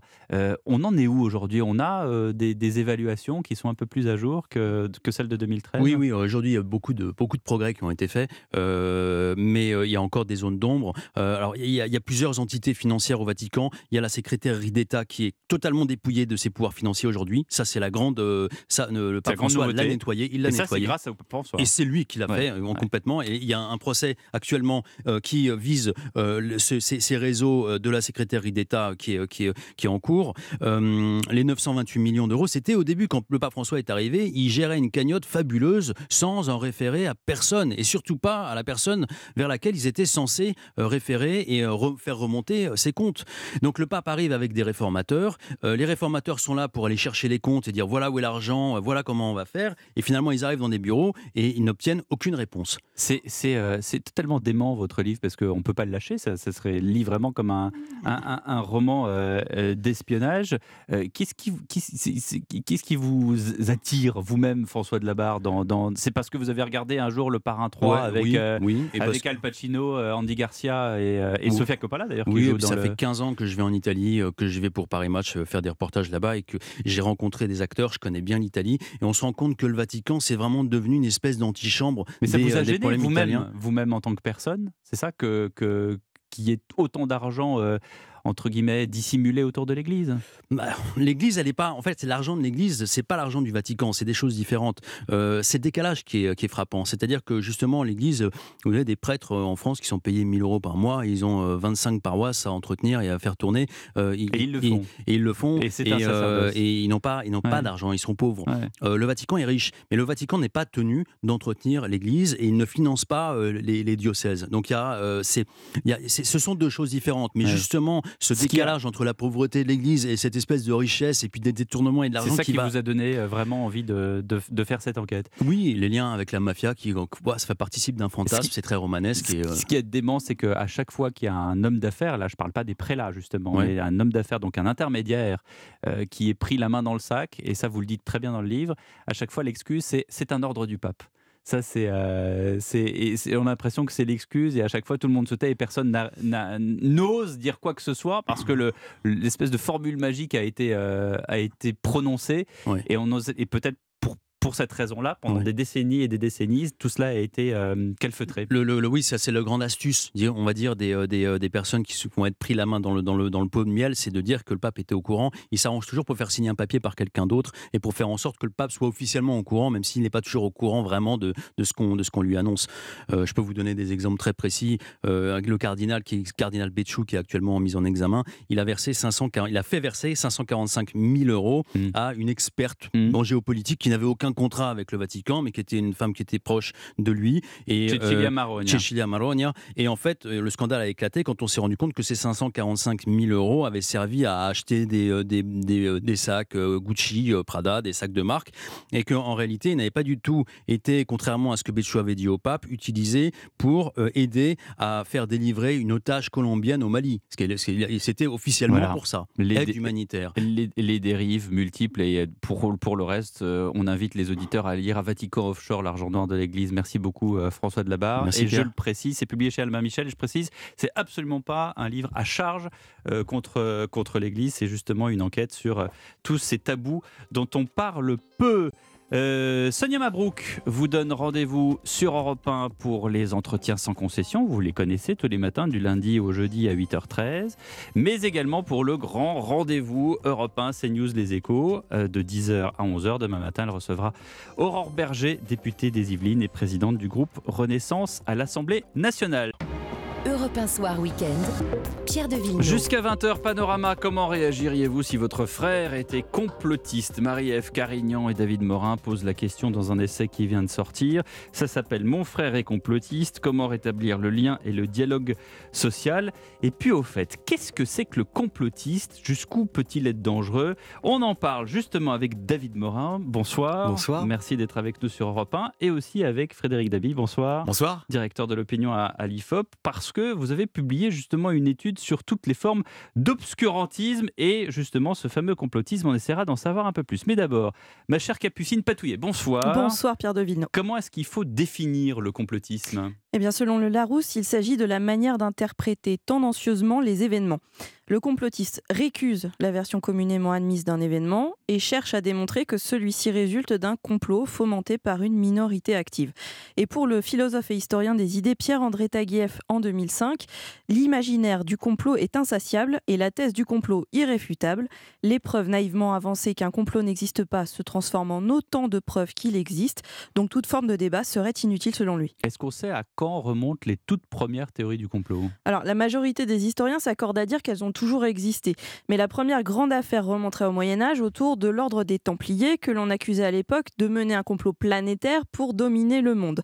Un autre repère, en 1798, en pleine Révolution française. L'abbé Augustin Baruel, qui est un jésuite, estime alors que la Révolution n'a pas été un mouvement de révolte spontanée du peuple, mais un processus organisé pendant plusieurs décennies dans des loges et dans des clubs, en particulier celui des Jacobins, afin de permettre à la bourgeoisie libérale de s'emparer du pouvoir. Plus récemment dans notre histoire, les théories les plus folles ont circulé. Hein, L'assassinat de JFK euh, après l'assassinat de son meurtrier Lee Harvey Oswald par Jacques Ruby, les décès jugés suspects de Daniel Balavoine, Coluche, Bérégovoy ou encore les Didi, le drame du 11 septembre 2001, la non-réélection de Trump en 2020 ou encore bien sûr la Covid-19 et la question de la vaccination.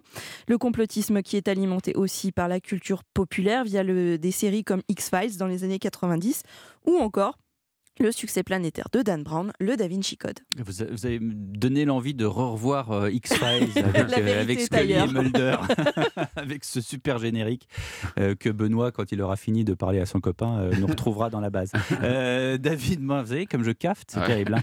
David Morin, vous, alors, mon frère est complotiste. Si, si, on doit avoir une théorie du complot que vous, vous relatez beaucoup dans votre livre, c'est quand même celle du Covid-19. C'est là où sont apparues différentes thèses de d'où vient le vaccin, pourquoi est-ce qu'on on veut nous inculquer le vaccin, d'où ça vient, on veut finalement tous nous programmer. On, a entendu tout et n'importe quoi. Hein. Oui, absolument. Ce qu'on essaye de faire un peu dans le livre aussi, c'est euh, de rappeler qu'il faut faire attention à pas utiliser non plus le, mot complotiste à toutes les sauces, hmm. parce qu'on s'en est quand même beaucoup servi pendant euh, deux ans de pandémie aussi pour euh, finalement disqualifier des critiques qui pouvaient être parfois dans une certaine mesure légitimes des politiques publiques par rapport aux mesures sanitaires, etc. Donc c'est une chose de dire que peut-être le couvre-feu est pas efficace, c'en est une autre de dire qu'il est organisé par le gouvernement avec euh, la collaboration des pharmaceutiques, etc. etc. Donc c'est vrai que euh, pendant la pandémie, euh, je pense qu'une partie de gens qui n'étaient pas tellement familiers avec ce qu'est le complotisme ont pris conscience vraiment de l'ampleur que ça pouvait avoir et de ses effets aussi toxiques sur la société. Puis votre collaboratrice Capucine citait également ce qui s'est passé aux États-Unis, donc l'idée qu'il y a une fraude électorale. écoutez, euh, cette idée-là, cette hmm. théorie-là d'une fraude électorale, elle est hein, centrale pour Trump, exact. Hmm. Elle est centrale dans l'assaut du Capitole, euh, qui est quand même plusieurs centaines de personnes qui prennent euh, d'assaut l'endroit par excellence de la démocratie américaine et qui aurait pu constituer, ou en tout cas représenter vraiment un renversement du, régime américain. Ouais. Frédéric Dabi, alors vous, vous avez, par l'intermédiaire de l'IFOP, publié des, des études justement sur les, les formes d'obscurantisme et donc du coup du complotisme. Oui, on a fait de très nombreuses enquêtes, notamment une assez longitudinale avec Conspiracy Watch où euh, assez régulièrement on voit la perméabilité des idées euh, complotistes. Euh, deux chiffres en déclaratif. C'était une enquête IFOP pour la fondation Reboot en mars 2022. 35% des Français, c'est du déclaratif, disent je crois plus ou moins aux théories du complot. 35% c'est une minorité, mais on n'est pas dans une logique électorale où on voit ce qui s'intéresse, ce qui dépasse un tiers quand même. 50, hein. 35%, ça fait beaucoup de monde dans une logique d'extrapolation. Et on a des catégories plus perméables que les autres. Les jeunes, les personnes faiblement diplômées et mmh. les personnes parfois très diplômées, les catégories sociales défavorisées, les sympathisants de partis plutôt extrêmes, mmh. gauche de la gauche, euh, France Insoumise, et droite extrême, Rassemblement National. Mais il faudrait pas croire que ce soit que ces catégories-là. Tout le monde toutes les catégories, sauf peut-être les personnes très âgées, très diplômées, sont euh, touchées. Et puis, au-delà du déclaratif, on a des études régulières, et euh, Capucine euh, en a parlé, où on expose les gens à des vérités alternatives. Est-ce que vous pensez que c'est vrai ou faux? Et voyez, par exemple, 43% des Français disent oui, le ministère de la Santé, c'était avant le Covid, et de mèche avec l'industrie pharmaceutique pour mmh. cacher la réalité sur la nocivité du vaccin. 34%, les Didi, son accident a été en fait maquillés. 27%, il y a les Illuminati, une organisation secrète. Et dans l'enquête euh, obscurantisme, on parlait de secte pédo-satanistes. C'était partagé par 20% des Français, 9% des Américains ne sont jamais allés sur la Lune. Donc ce sont des euh, pas une minorité, mais c'est un triple reflet. Déjà, c'est le reflet que pour beaucoup de Français, on a envie de croire à des vérités alternatives. La vérité est ailleurs. Deuxièmement, la vérité est ailleurs. Ouais. Voilà. Merci. Quand même. voilà.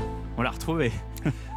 Deux. On vous laisse continuer, Voilà. Frédéric Dabi. Deuxièmement, et je vais finir pour qu'on puisse euh, fait échanger, c'est le reflet d'une défiance croissante, on en a souvent parlé ensemble, à l'égard des grandes institutions qui, avant, donnaient la vérité. Il y avait le système d'action euh, communiste, chrétien, gaulliste, qui donnait à voir la vérité. Et puis, il y a une dimension, on va peut-être en parler, réseaux sociaux. Il y a un problème Hmm. Oui, d'information et de déficit euh, d'éducation.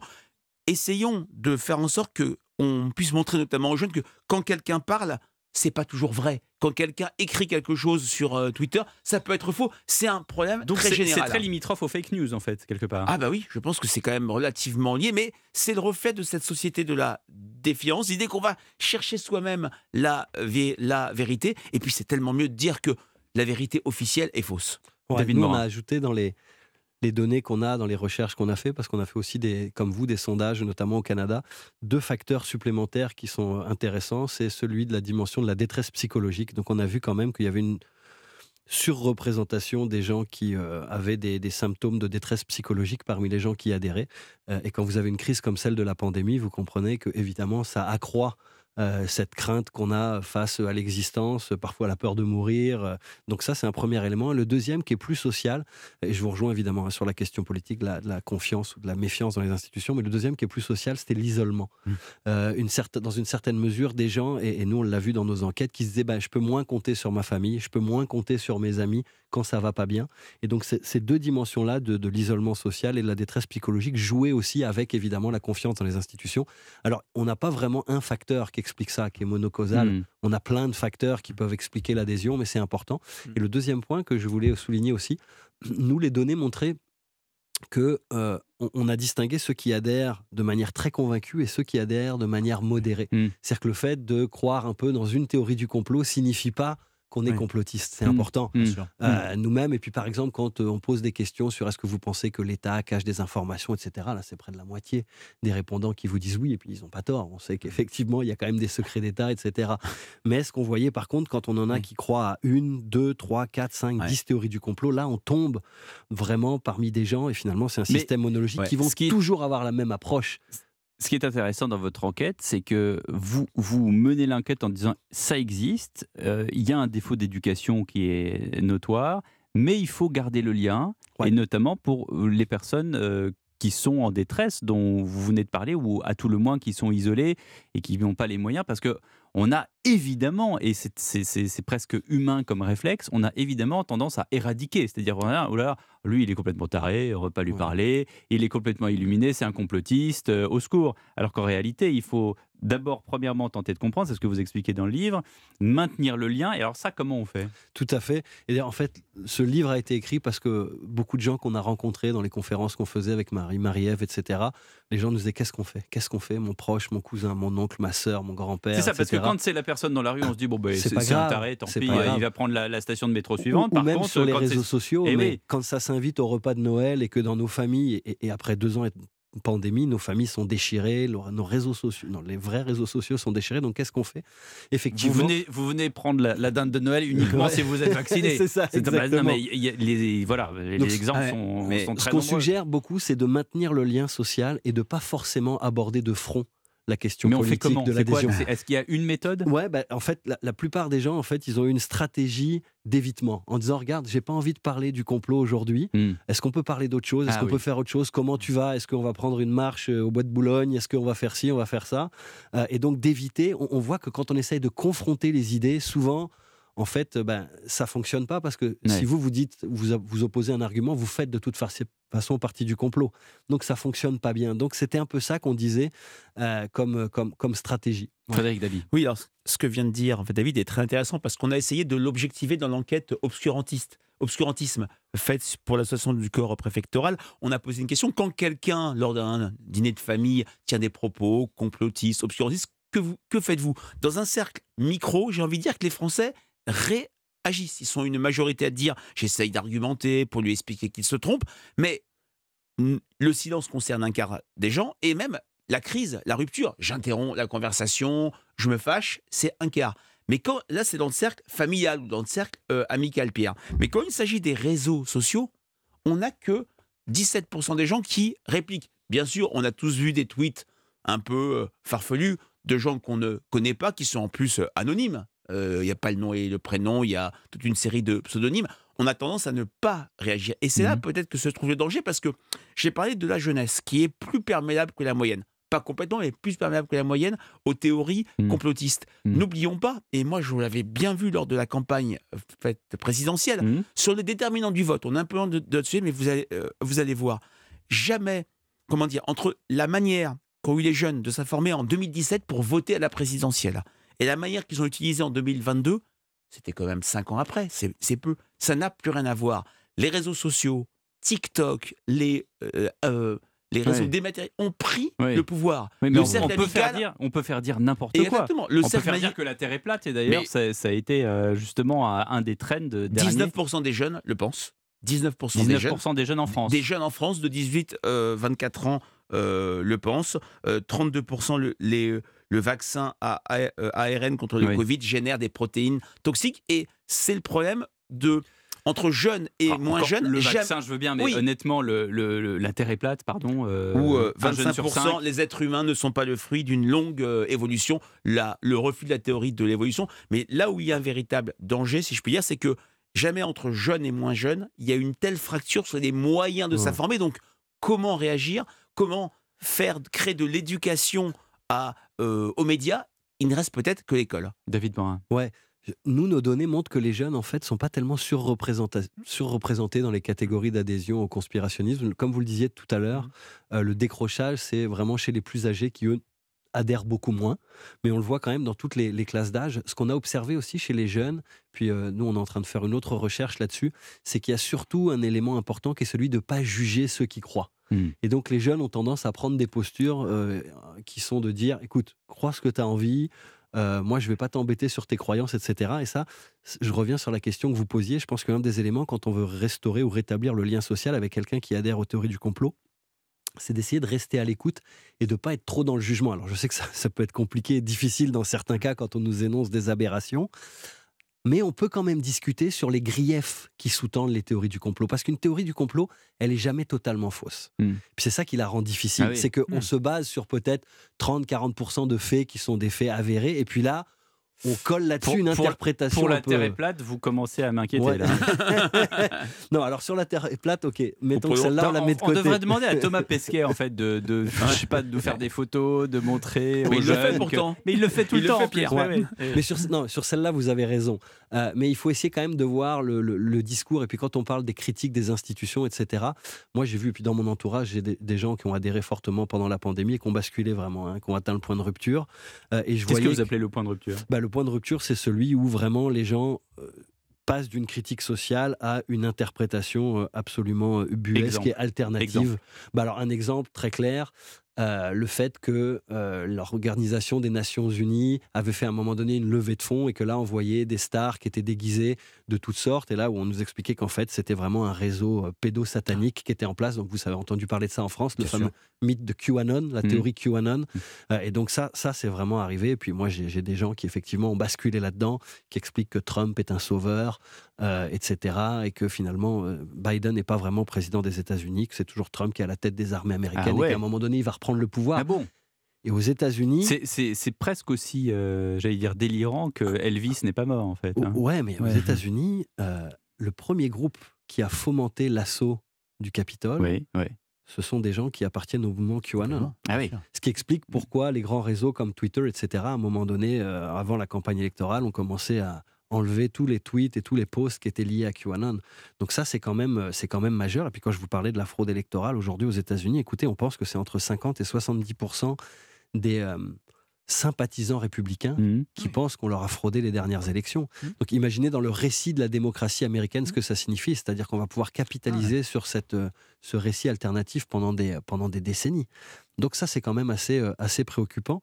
Mais euh, l'autre point, parce que parmi les gens qu'on a rencontrés euh, et qui vivaient euh, effectivement du complotisme dans leurs proches, etc., beaucoup de gens euh, se sentent coupables. Quand vos enfants adhèrent, vous avez l'impression que vous avez fait quelque chose de pas correct. Euh, et ça rend beaucoup plus difficile le discours. Et, et- et on a vu par exemple qu'il faut pas hésiter à aller de rétro-pédaler Ouais. derrière. Ouais. Mais il faut pas hésiter à aller chercher de l'aide. Ouais. Alors je sais pas ici en France s'il y a ça, mais il y a quand même plein d'organismes comme Infosect, etc., euh, des groupes de de discussion où les gens qui effectivement ont des proches qui adhèrent aux théories du complot, etc., se parlent entre eux, peuvent échanger, etc. Et, et ça permet quand même euh, de faire baisser un Mm. peu la, la- la pression et de se sentir moins seul face à ce phénomène. Frédéric Dabi. Oui, quand on interroge les Français dans l'étude euh, obscurantiste, quels acteurs euh, peuvent lutter efficacement contre les dérives obscurantistes, complotistes?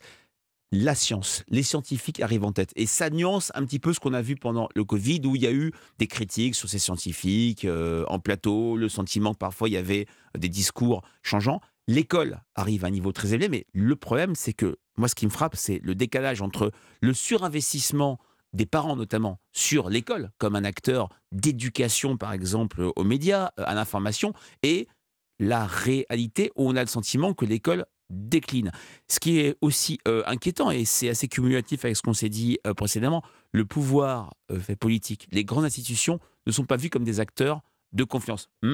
Maintenant, par rapport à ce que vous avez dit sur le cumulatif, oui, faut pas non plus surinterpréter ou hypertrophier la perméabilité des Français au complotisme. Dans l'étude dont j'ai parlé, il n'y a que 21%, mais ce n'est pas rien, qui croient au moins 5 théories complotistes. C'est une minorité, mais c'est une minorité euh, forte qui peut être euh, agissante et dans des moments d'incertitude, dans des moments où il n'y a pas de cap, il n'y a pas d'horizon, la vérité alternative, bah, ça peut être vu comme quelque chose de rassurant. Ça donne un cadre, ça donne une vision du monde. Ma vision du monde, c'est que chaque élu, chaque homme politique ou femme politique nous cache la vérité. C'est ça dans un contexte de crise qui peut être absolument euh, dévastateur. Ouais, puis on a des sociétés qui ont quand même des facteurs de protection plus importants. Le, le 5% que vous citez est très intéressant. Nous voyons au Québec, c'est 6%. Mm. Donc on est sur les mêmes chiffres. Et on voit par exemple les dernières élections en France ou les dernières élections au Québec, la question d'une fraude électorale a absolument pas prise. Alors qu'aux États-Unis, En ça a fonctionné. Oui, Donc oui, on a quand même des facteurs de résilience Ouais, collective qui parfois font en sorte que ça demeure dans le domaine de l'écosystème complotiste lui-même qui, qui tourne un peu en rond. Quel est le- votre constat avec, euh, avec Marie-Ève Carignan sur euh, euh, l'impact à longue durée de la, la croyance au complot? Est-ce que c'est comme c'est aussi difficile que je suis pas fumeur mais c'est aussi difficile qu'arrêter de fumer ou est-ce que on peut euh, du jour au lendemain se dire bah en fait j'y croyais puis j'ai fait une immense bêtise en fait euh, ce que je- ce à quoi je croyais c'était c'est pas du tout vrai. Ouais, alors les impacts, ben, en fait, euh, effectivement, croire que la Terre est plate, finalement, fait, fait de mal qu'à celui qui le croit. Donc ça, c'est pas très, très grave. Il y a quand même une forme de, de toxicité pour la, la société démocratique. Pourquoi? Parce qu'on voit de plus en plus de liens entre les mouvements extrémistes qui se servent des théories du complot pour recruter et pour radicaliser leurs membres. Donc, euh, si je vous parle des djihadistes ou des groupes d'extrême droite, par exemple, ils sûr. ont en commun la théorie du complot juif. Hmm. Et donc ça, ils arrivent quand même. Le, le complotisme est vraiment le moteur de la plupart des formes d'extrémisme.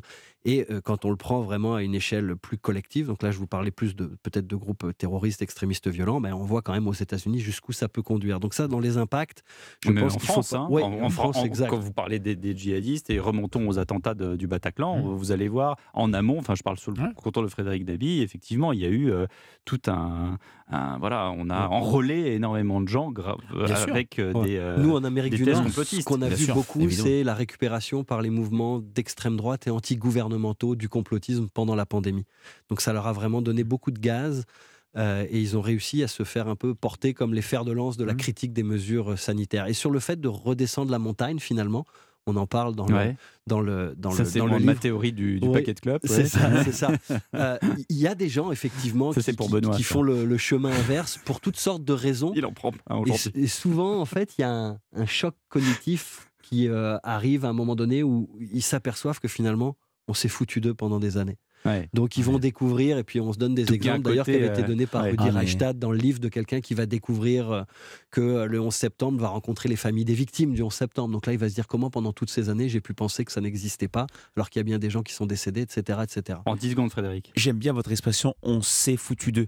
Qu'est-ce qui aussi euh, alimente ce complotisme C'est une crise du résultat. C'est une crise de la confiance à l'égard des institutions politiques. Quand le politique ne change plus la vie, quand le politique est inefficace, quand le politique trompe, on va être sur une, sur une envie de croire euh, ailleurs et dire que les vérités sont ailleurs. C'est, à mon avis, un des moteurs du complotisme. Merci à vous, Frédéric Dabi, directeur de l'opinion à l'Institut IFOP. Merci à vous, euh, David Morin, d'être venu du Québec jusqu'à chez nous. Euh, Votre livre avec Marie-Ève Carignan, Mon frère est complotiste, aux éditions de l'Homme. C'est tout pour aujourd'hui. Demain, même heure, même, même endroit.